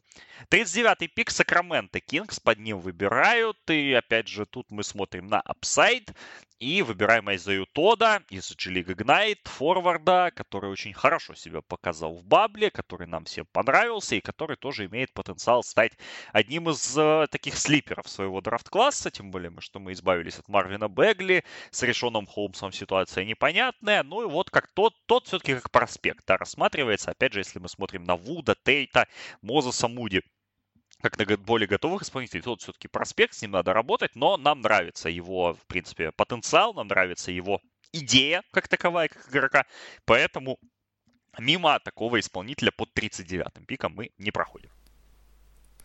А, сороковый у нас а, выбор, опять же Новый Орлеан, но Новому Орлеану уже надоело драфтовать, э, надоело вести какую-то активность, и э, к ним пришла Миннесота, которая не обладала до этого пиками э, вообще на этом драфте, и Миннесота предложила свой драфт-пик 2023 года второго раунда, и чтобы забрать сороковый выбор. И под сороковым выбором у нас Миннесота берет Айзея Ливерса из университета Мичигана, игрока э, с очень понятным функционалом. Это игрок позиции третьего, а скорее даже четвертого номера, который э, хорошо защищается, который имеет элитный бросок. Да, у него есть серьезные проблемы по здоровью, но э, в принципе для э, команды, для программы, которая, можно сказать, имеет э, очень большой хьюстонский бэкграунд, такие вот опциональные игроки, э, они всегда очень ценятся ценится. Поэтому Ливерс э, в нашу, во-первых, э, конструкцию хорошо заходит, во-вторых, э, есть у нас проблемы с позицией четвертого номера. 41-й э, пик у нас у Сан-Антонио, и здесь, учитывая все те проблемы с аутсайд-бросками, которые есть у этой команды, мы э, берем, наверное, лучшего шутера из оставшихся. Это Джо Вискамп из университета Айовы, белый шутер. Э, в Сан-Антонио очень много было таких людей на протяжении последних 20 лет. Грег Попович их ценит, Грег Попович умеет работать с ними, и Э, поэтому э, останавливаемся на этом игроке, который может быть не слишком апсайдовый, но, по крайней мере, очень надежный. 42 выбор Детройт еще раз выбирает. Здесь мы идем за стэшем, потому что не так, не так нам нужны уже игроки в целом, но Стэш перспективный, один из лучших европейских игроков класса. К тому же только что подписав четырехлетний контракт с Барселоной, то есть быстро он сюда не приедет. Ну а когда приедет, там уже и посмотрим, как у нас будут развиваться доморощенные исполнители. Рокус Якубайтис, литовский разыгрывающий, литовский плеймейкер. Очень интересный игрок по апсайду, высокий, с пасом. Нет сомнений, что за него поборет, что с ним поработает Шарон Сисикевичус, который умеет развивать игроков. Ну а там чем черт не шутит, и мы уже подтянемся через годик, через два, поэтому сейчас нам, наверное, Якубайтис не так и нужен, особенно в контексте выбора Джейсона Престона. Ну а дальше, дальше нормально и очень перспективно смотрится этот игрок, поэтому ждем его в Детройте, но через год, через два. 43 номер и снова выбирают у нас Новый Орлеан. На этот раз они решили оставить свой пик. И они выбирают Филиппа Петрушева из э, Мегабаскета, э, такого вот большого, который уже более готов. Э, Петрушев, по сути, нам будет прямой заменой для Вилли Эрнангамеса, который э, достаточно полезно выступал в прошлом сезоне. Да, он был не всегда стабилен, но Петрушев, в отличие от Эрнангамеса, все-таки игрок гораздо помоложе. Эрнангамесу уже э, 27 лет, и какого-то в нем апсайда слишком большого большого, наверное, уже нет. Петрушев, конечно, более интригует как э, а, оборонительный игрок, и э, вполне возможно, что э, нашу команду он усилит. А когда он доберется до НБА, доберется ли он в этом году или в следующем, непонятно, но это, можно сказать, падающий игрок, которого мы с удовольствием берем. 144 44-й выбор у нас у Бруклина, и Бруклин опять решает оставлять свой пик. Э, оставляет, потому что они нашли очень полезный функционал в таком игроке, как Херберт Джонс с Алабамы. Э, по сути, это игрок с очень большим защитным потенциалом, который, возможно, ограничен в атаке, но в атаке у Бруклина и так есть кому забивать, кому созидать. Нужен игрок, который э, сможет впиться в ноги какому-нибудь оппоненту. И Херберт Джонс в этом плане, наверное, едва ли не лучшая кандидатура. Э, непонятно, э, останется или, или не останется Брюс Браун. Вот Херберт Джонс это человек, которого можно уже сейчас ставить э, в НБА, защищаться против э, хороших игроков и э, работать над его броском. По крайней мере, мы знаем, что в Бруклине мы умеем э, развивать таких игроков. 41, 45-й выбор, первый и единственный выбор Бостон Селтикс на этом драфте. Первый выбор э, Брэда Стивенса как генерального менеджера команды, как президента по баскетбольным операциям. Тяжелый, конечно, выбор, потому что и Джонса забрали, и Джо Вискомпа забрали, и Ливерса забрали. В общем-то, мы так долго думали между, опять же, тем, выбирать ли готового игрока, либо выбирать проспекта, и все-таки, все-таки путем долгих, длинных размышлений решили, что, что необходимо выбирать выбирать проспекта, потому что, в принципе, команда-то у нас более-менее сформированная, а кто знает, кто, кто знает, куда вообще вывернет эта кривая. Плюс на доске есть игрок, который в первом мок-драфте перед сезоном котировался третьим игроком. Да, у него не сложился студенческий сезон, он прилично подупал, ну а на нашем драфте он падает аж до 45-го выбора. И тут, конечно, та ситуация, когда Бостон мимо него пройти не может. Поэтому в Бостон Селтикс по 45-м выборам отправляется свингман университета Кентукки Брэндон Бостон. Младший, он же Биджей Бостон, ростом 6'7, фрешмен 11,5 плюс 4,5 плюс плюс 1.6. Очень интригующий плеймейкер который может быть угрозой кольцу на, на, на трех уровнях, э, если, опять же, чуть прокачает бросок.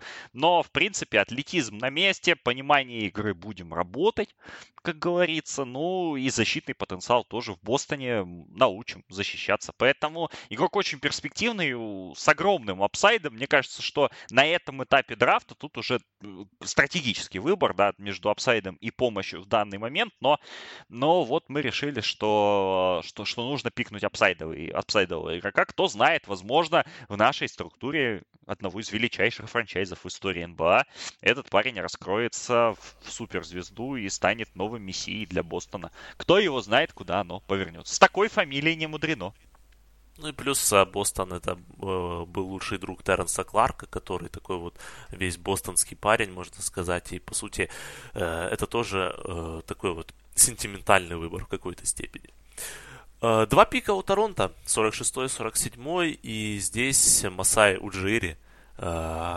Э, недолго думал, на самом деле, потому что ему в руки упал, во-первых, соотечественник, во-первых, человек, который, э, которого он, по сути, и открыл на своем э, кемпинге э, «Гиганты Африки», который он организовал, по-моему, в Канаде это было. В общем, Чарльз Бесси из университета Кентаки, который, помимо всего этого бэкграунда, еще является прототип, прототипным центровым, которых-то у Торонто на самом деле очень мало, а в какой-то степени, наверное, нет. И Бесси, который является таким вот э, классическим Баобабом, можно сказать. Он, э, кто знает, несколько лет назад э, очень достаточно неплохой отрезок у Бисмака Бьемба был в Торонте, да, мы помним. И, может быть, Бесси сможет в будущем иметь такую роль, э, как у Бьемба в этой команде. По крайней мере, э, четко знаем, что э, на него будут рассчитывать и четко знаем, что его будут развивать.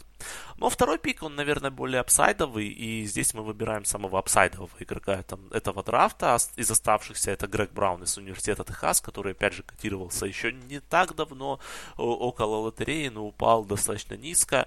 Мы верим в свою программу развития, мы верим в свою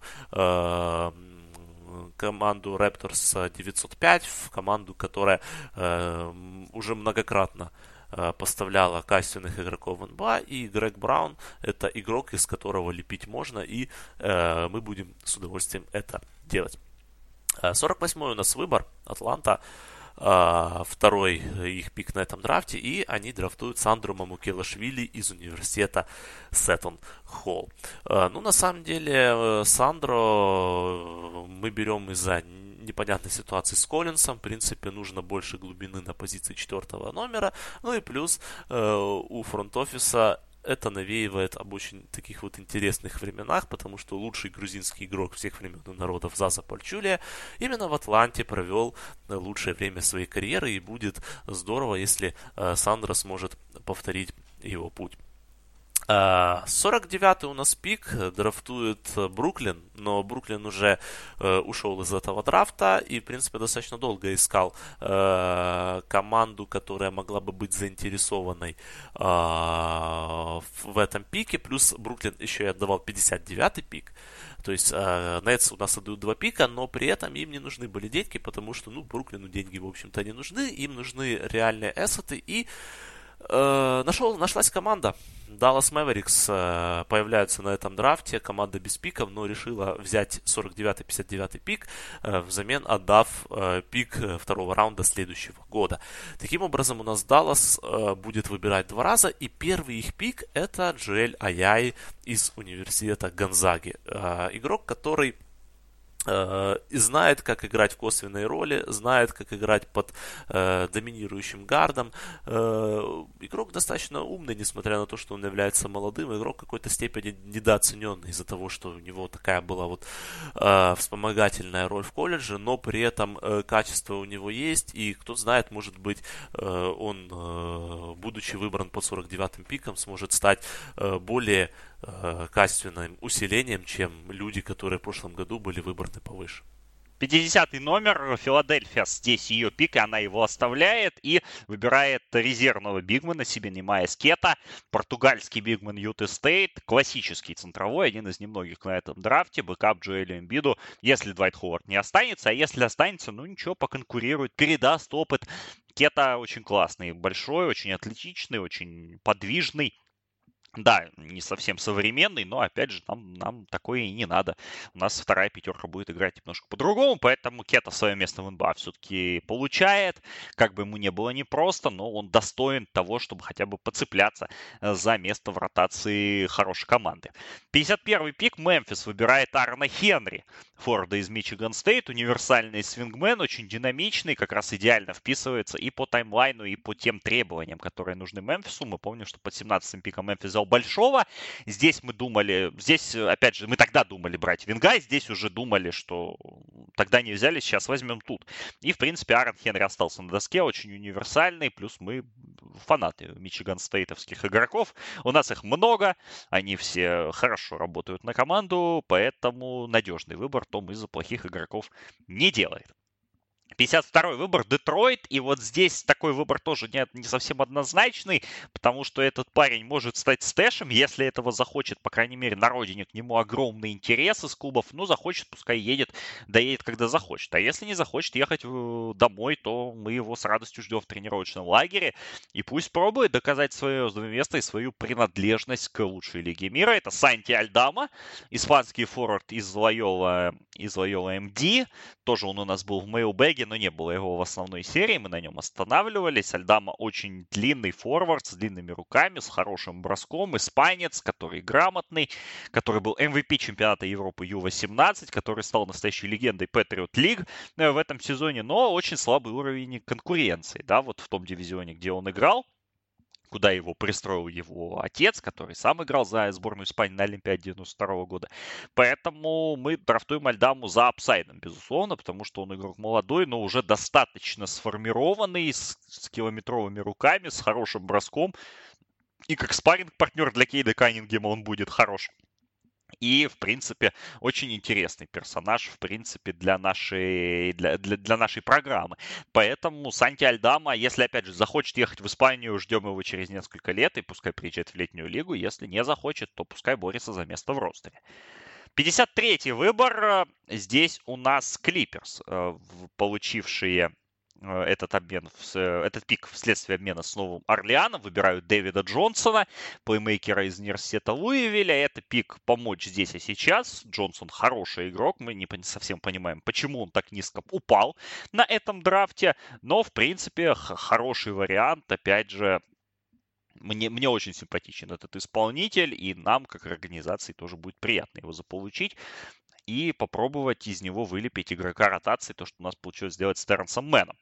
54-й пик Индианы еще раз выбирает, и вот здесь пик неожиданный достаточно, но тут мы тоже идем за апсайдом. На этом этапе драфта, мне кажется, готовых игроков уже тяжело получить, а, или игроков, которые реально помогут. Мы, конечно, рассматривали некоторых бигманов, но все-таки решили пойти в совсем э, другую сторону и выбираем Далано Бентона из университета Небраски. Это э, маленький форвард, ростом 6,8, если я не ошибаюсь. Это такой нет, не 6,8, 6,10. 6,10 у него рост, 6,9. 6,9 канадец, который очень нетривиально выглядит. Статистика 9, 6 плюс 5 и 9 плюс 3 и 9. Да, совсем плохие проценты реализации дальних бросков, но это такой себе Брэндон Инграм на минималках. Потому что выглядит он соответствующий и играет э, примерно похоже. Километровые ноги, длиннющие шаги, классные пасовые инстинкты и пока полное отсутствие броска. Если Бентон научится бросать, и если он чуть-чуть прибавит в силе, то это будет, ну, не сказать, что второй Инграм, но это будет такие уверенные 0.75 версии Инграма, что для Индианы под 54-м пиком это классная value, э, это классный, классный риск. И я думаю, что, в принципе, в принципе, это хорошая инвестиция для нас на данном этапе драфта. Поэтому здесь мы рискуем, берем Бентона, но очень он нравится некоторым людям в нашем стафе. И почему нет, собственно, почему не заявить такого игрока к себе в команду? Ну, раз уж э, пошли такие, можно сказать, пики игроков абсолютно малоизвестных, мы поддержим этот тренд. И Оклахома Сити, тем более, у нас выбирает команда, которая э, славится, можно сказать, выбором подобных проспектов. И под 55-м номером Оклахома выбирает и Джея Ону из университета Шоуни Стейт, который играет не в NCAA, который играет э, в университете Ная, который является ну, таким вот э, ассоциация для очень маленьких университетов которая, э, по сути, как говорят по уровню, где-то находится между вторым и третьим дивизионом в студенческом баскетболе. И в целом э, очень мало профессиональных игроков мы видим оттуда. Если ты помнишь, он э, в 2000-х был такой достаточно известный центровой пуэрториканский Даниэл Сантьяго. Вот он, он вышел именно из этого колледжа, из, из этой программы. Кто такой Иджи Ону? Ну, э, когда смотришь э, его нарезку, ты сразу понимаешь, э, что это игрок особенный, потому что 7 и 8 вингспан. Человек, который имеет меньше 7 футов роста, но при этом просто длиннющие руки, он выглядит, конечно, как э, Геракл на этом фоне.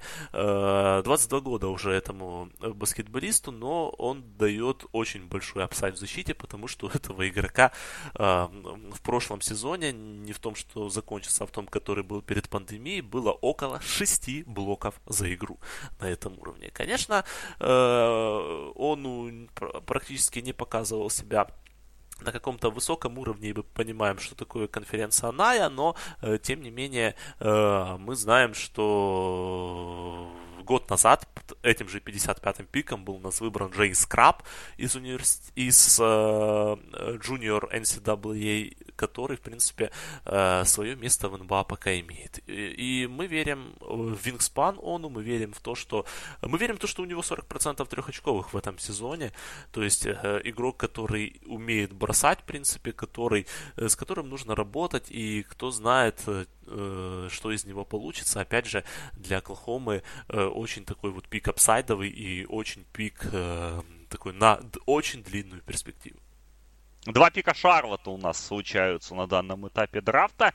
56 и 57 под 56 Остин Ривз, атакующий защитник из Оклахомы, уезжает. Нужен еще один плеймейкер, секондари плеймейкер, скажем так, тем более игрок с броском, и который не будет неплохо сочетаться и с Грэмом, и с Болом, и с Розиром, вот в эту конструкцию, как раз и к Хейварду.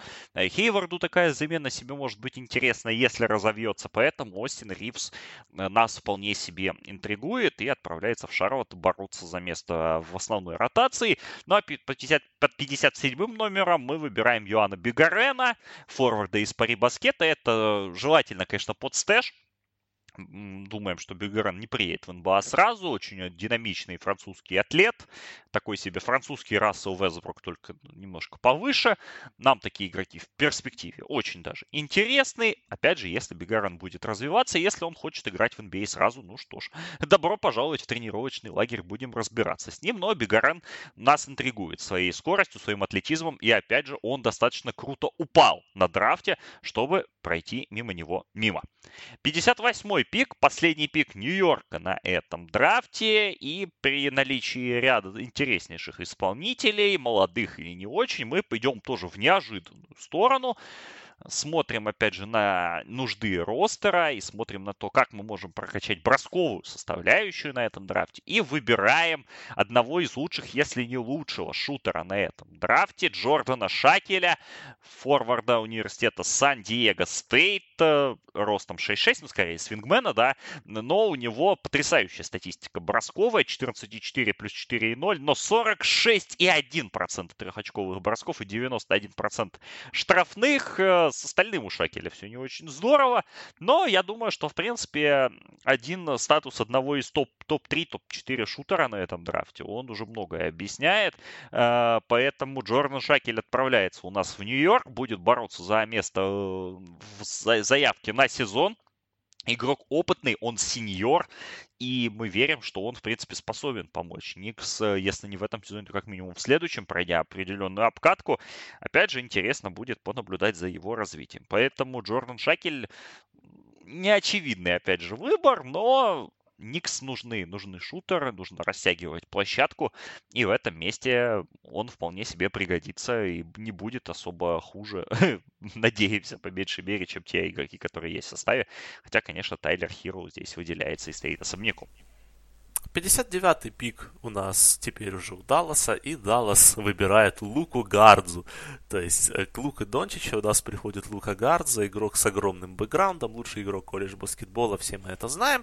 Э, по сути, в Далласе, э, во-первых, он сможет соответствовать фетишу Марка Кьюбана на больших а мы знаем, что это присутствует у него уже на протяжении последних 20 лет. Ну и вот такую вот э, он займет, можно сказать, место Бобана Марьяновича на долгосрочной перспективе в этой команде, то есть игрока, который э, ситуативно у нас может выйти, ситуативно э, с поста там наковырять кучу очков, э, и в принципе э, уваж... не уважить этого игрока было бы, наверное, неправильно. Ну и 60-й пик, э, он был у Индианы Пейсерс, Индиана его обменяла э, за наличные э, в Портленд. Портленд у нас остался последней командой, которые никак у нас не участвовали в этом драфте. Ну и мы решили, можно сказать, Портленду подарить этот пик, чтобы они выбрали себе защит... игрока защитного плана, Рейкуана Грея, одного из самых суровых игроков этого драфта, такого вот Зайона для бедных, но тем не менее, который имеет очень сильный защитный апсайд и наверное, Портленду э, это необходимо, несмотря на то, что у Портленда очень большая неопределенность в будущем и вообще непонятно, э, в какой формации Портленд у нас подойдет к этому сезону. Но то, что им нужны будут игроки на позиции э, третьего-четвертого номера, которые могли бы защищаться и которые, в принципе, э, были бы достаточно готовы для того, чтобы бороться уже с самого начала, я думаю, что э, Грей в эту конструкцию хорошо заходит. Итак, это был последний пик. 60-й пик нашего мок-драфта. Всех еще раз поздравляем. Поздравляем тех, кого мы выбрали. Поздравляем сами себя э, с этим еще одним завершенным мукдрафтом. Ну, мы тут договорились э, выбрать по три э, лучших выбора, которые были сделаны. И худших. Да, и худших. Ну, я не знаю насчет худших. Ну, давай с меня начнем. Мне очень нравится выбор Джерика Симса по 36 номерам. Это очевидно. Мне очень нравится Джаред Батлер в Атланте. И мне нравится Услан Гарубов Сан-Антонио. Вот, вот это вот э, такие три, три ключевых момента, которые я бы выделил. А, что мне особо не нравится, ну, Гиди в Оклахоме это все-таки логично. Я бы так, наверное, сказал. Я не скажу, что у меня нет каких-то худших, худших выборов. Я, я не знаю, честно говоря, что, что тут выбрать. Э, все игроки мне близки. Поэтому, вот, наверное, Шариф Купер Феникс, но опять же, это Феникс, и он может им реально помочь в следующем сезоне. Поэтому я без худших выборов, а три лучших я уже назвал. Я даже тебе скажу, что выбор шерифа Купера мне самому не нравится на этом драфте. Ну вот уже получилось, как получилось. Ну, мне на самом деле у тебя нравятся три выбора. Ну, точнее, конечно, нравится больше. Ну, если мы не будем брать очевидный типа Шингюна в Орландо, мне очень нравится, наверное, больше всего. Это вообще мой фаворит, можно сказать. Это Кай Джонс Шарлот. Э, я думаю, что если Джонс сможет делать вот такой вот э, separation на скорости, и если Ламело будет отдавать ему передачи, это будет одна из самых интригующих пар поинтгард большой в современном баскетболе, и смотреть за этим будет очень интересно. И плюс я думаю, что Джонс на контрасте с Зеллером, на контрасте с Биомбо, он сможет дать Шарлот больше скорости, он сможет играть просто более быстро и более лучше реагировать на пасы, потому что очень часто происходили ситуации, когда Ламело отдавал Зеллеру, а он вообще не понимал, что это ему. Он еще так удивлялся, мне реально этот пас отдали. Серьезно, то вот Джонс э, в этом плане, конечно, э, эта связка, ну, меня лично очень интригует. Мне очень понравилось э, то, что Моузес Муди попал в итоге в Сакраменто. По сути, Моузес Муди это игрок с большим защитным потенциалом, а Сакраменто это у нас э, команда, которая э, является худшей по оборонительному рейтингу в прошлом сезоне, и Муди, которого наверняка Сакраменто будут рассматривать на э, позиции 9, но мне кажется, что для э, 15-го пика это более привлекательный вариант, поэтому э, мне вот именно пик Муди под 15 пиком очень понравился. Ну и понравился э, мне Хайланд, в Орландо, потому что человек, который может способен, э, может создать себе бросок, человек, который может э, забросить абсолютно любой бросок, он этой команде нужен, потому что, как ты отмечал, э, очень много плохих именно сырых атакующих людей, а плюс же у них еще и серьезные лимиты по задней линии с точки зрения аутсайд броска, то есть тот же Маркел Фульс, который непонятно сможет ли когда-нибудь бросать на уровне НБА. Э, поэтому мне вот э, это очень нравится. Ну и по поводу спорных выборов, э, э, ну, ты немножко объяснил по поводу Кори Кисперта, э, но я бы все-таки, наверное, в этом рейнже был бы, брал бы более апсайдового игрока, хотя, опять же, да, белых шутеров мало не бывает. Ну, и есть у меня сомнения по поводу Заира Вильямса в Нью-Йорке потому что э, мы знаем, как Том Тибода не очень охотно работает с э, очень сырыми игроками, а все-таки э, Вильямс это игрок, которому необходимо сделать не один шаг в сторону НБА, а сразу несколько шагов, и э, непонятно, как он э, в этой команде будет использоваться. Я не уверен, что у него даже будет игровое время, которого, в принципе, он заслуживает.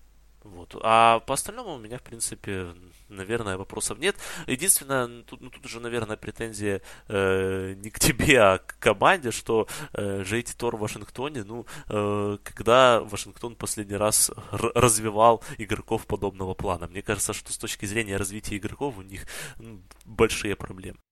Но будем болеть за то, чтобы развивали. Все-таки у них новый тренер но, но новая жизнь в этом смысле, и будет интересно понаблюдать. Но я вот такой решил сделать выбор, да, не очевидный, понятное дело, потому что, в принципе, туда просится Трей Мерфи, просился, да, по логике, но, опять же, ну куда Трей Мерфи к четырем четвертым номерам, которые у них там есть, а еще одного защитника брать, ну, не так интересно, поэтому, поэтому остановился выбор на Торе.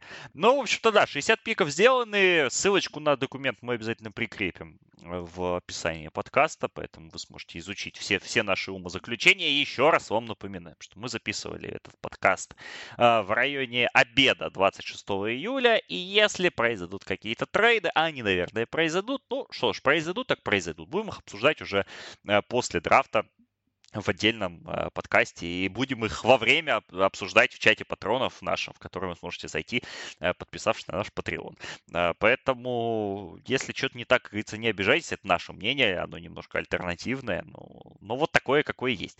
А, ради поэтому... этого мы его и делаем. Да, сказать. ради этого мы его и делаем, да. У нас минутка наркомании, как бы, да, она должна присутствовать хотя бы раз в год. А, к тому же, в этом году мы действительно детально вложились в, в изучение проспектов и так далее. Поэтому постарались вот такую вот штуку сделать и сделали такие ее, с чем э, и тебя, и меня, и всех наших слушателей поздравляю. И еще раз напоминаю, что подписывайтесь на нас. Завтра ждите первые, первую часть итогов Олимпиады по баскетболу. Первые, вернее, ну, промежуточные итоги. Да, конечно, сборная Америки проиграла вчера. Э, будет о чем поговорить, понятное дело. Э, про Донича обязательно поговорим, про сборную Италии, про сборную Австралии. Ну, в общем, обо всем. Может, сейчас еще и Япония нас удивит, но это уже как по пойдет. Ну и в целом все остальные наши ленты в доступе. Ну и главное, patreon.com slash sporthub. Вся драфтовая серия там, драфт mailback тоже там. И много-много всего хорошего. Футбольные эксклюзивные подкасты и наш великолепный чат тоже. Тоже в доступе. Драфт NBA у нас в четверга на пятницу с 29 на 30. Если будут какие-то важные объявления, мы обязательно о них объявим. Следите за нашим телеграм-каналом, за нашими твиттерами и так далее. Ну а в целом Остается только сказать спасибо, что были с нами в эти два часа, всю эту драфтовую серию. И готовьтесь еще раз к драфту, переслушивайте и ждите, ждите тех пиков, которые сделают ваши любимые или, может быть, нелюбимые команды, потому что а, будущее начнет наступать прямо, прямо с четверга на пятницу и будет, и начнет наступать неминуемо, как показывает практика. Лука Дончич вам не даст в этом а, соврать. Александр Прошут и Андрей Глаченко для вас а, делали специальный пятый ежегодный мокдрафт Спортхаба. 60 пиков позади, предрафтовый процесс позади. Впереди драфт, самое интересное. Поэтому оставайтесь с нами, берегите себя. Услышимся. Ждите четверга и услышимся. Всем пока.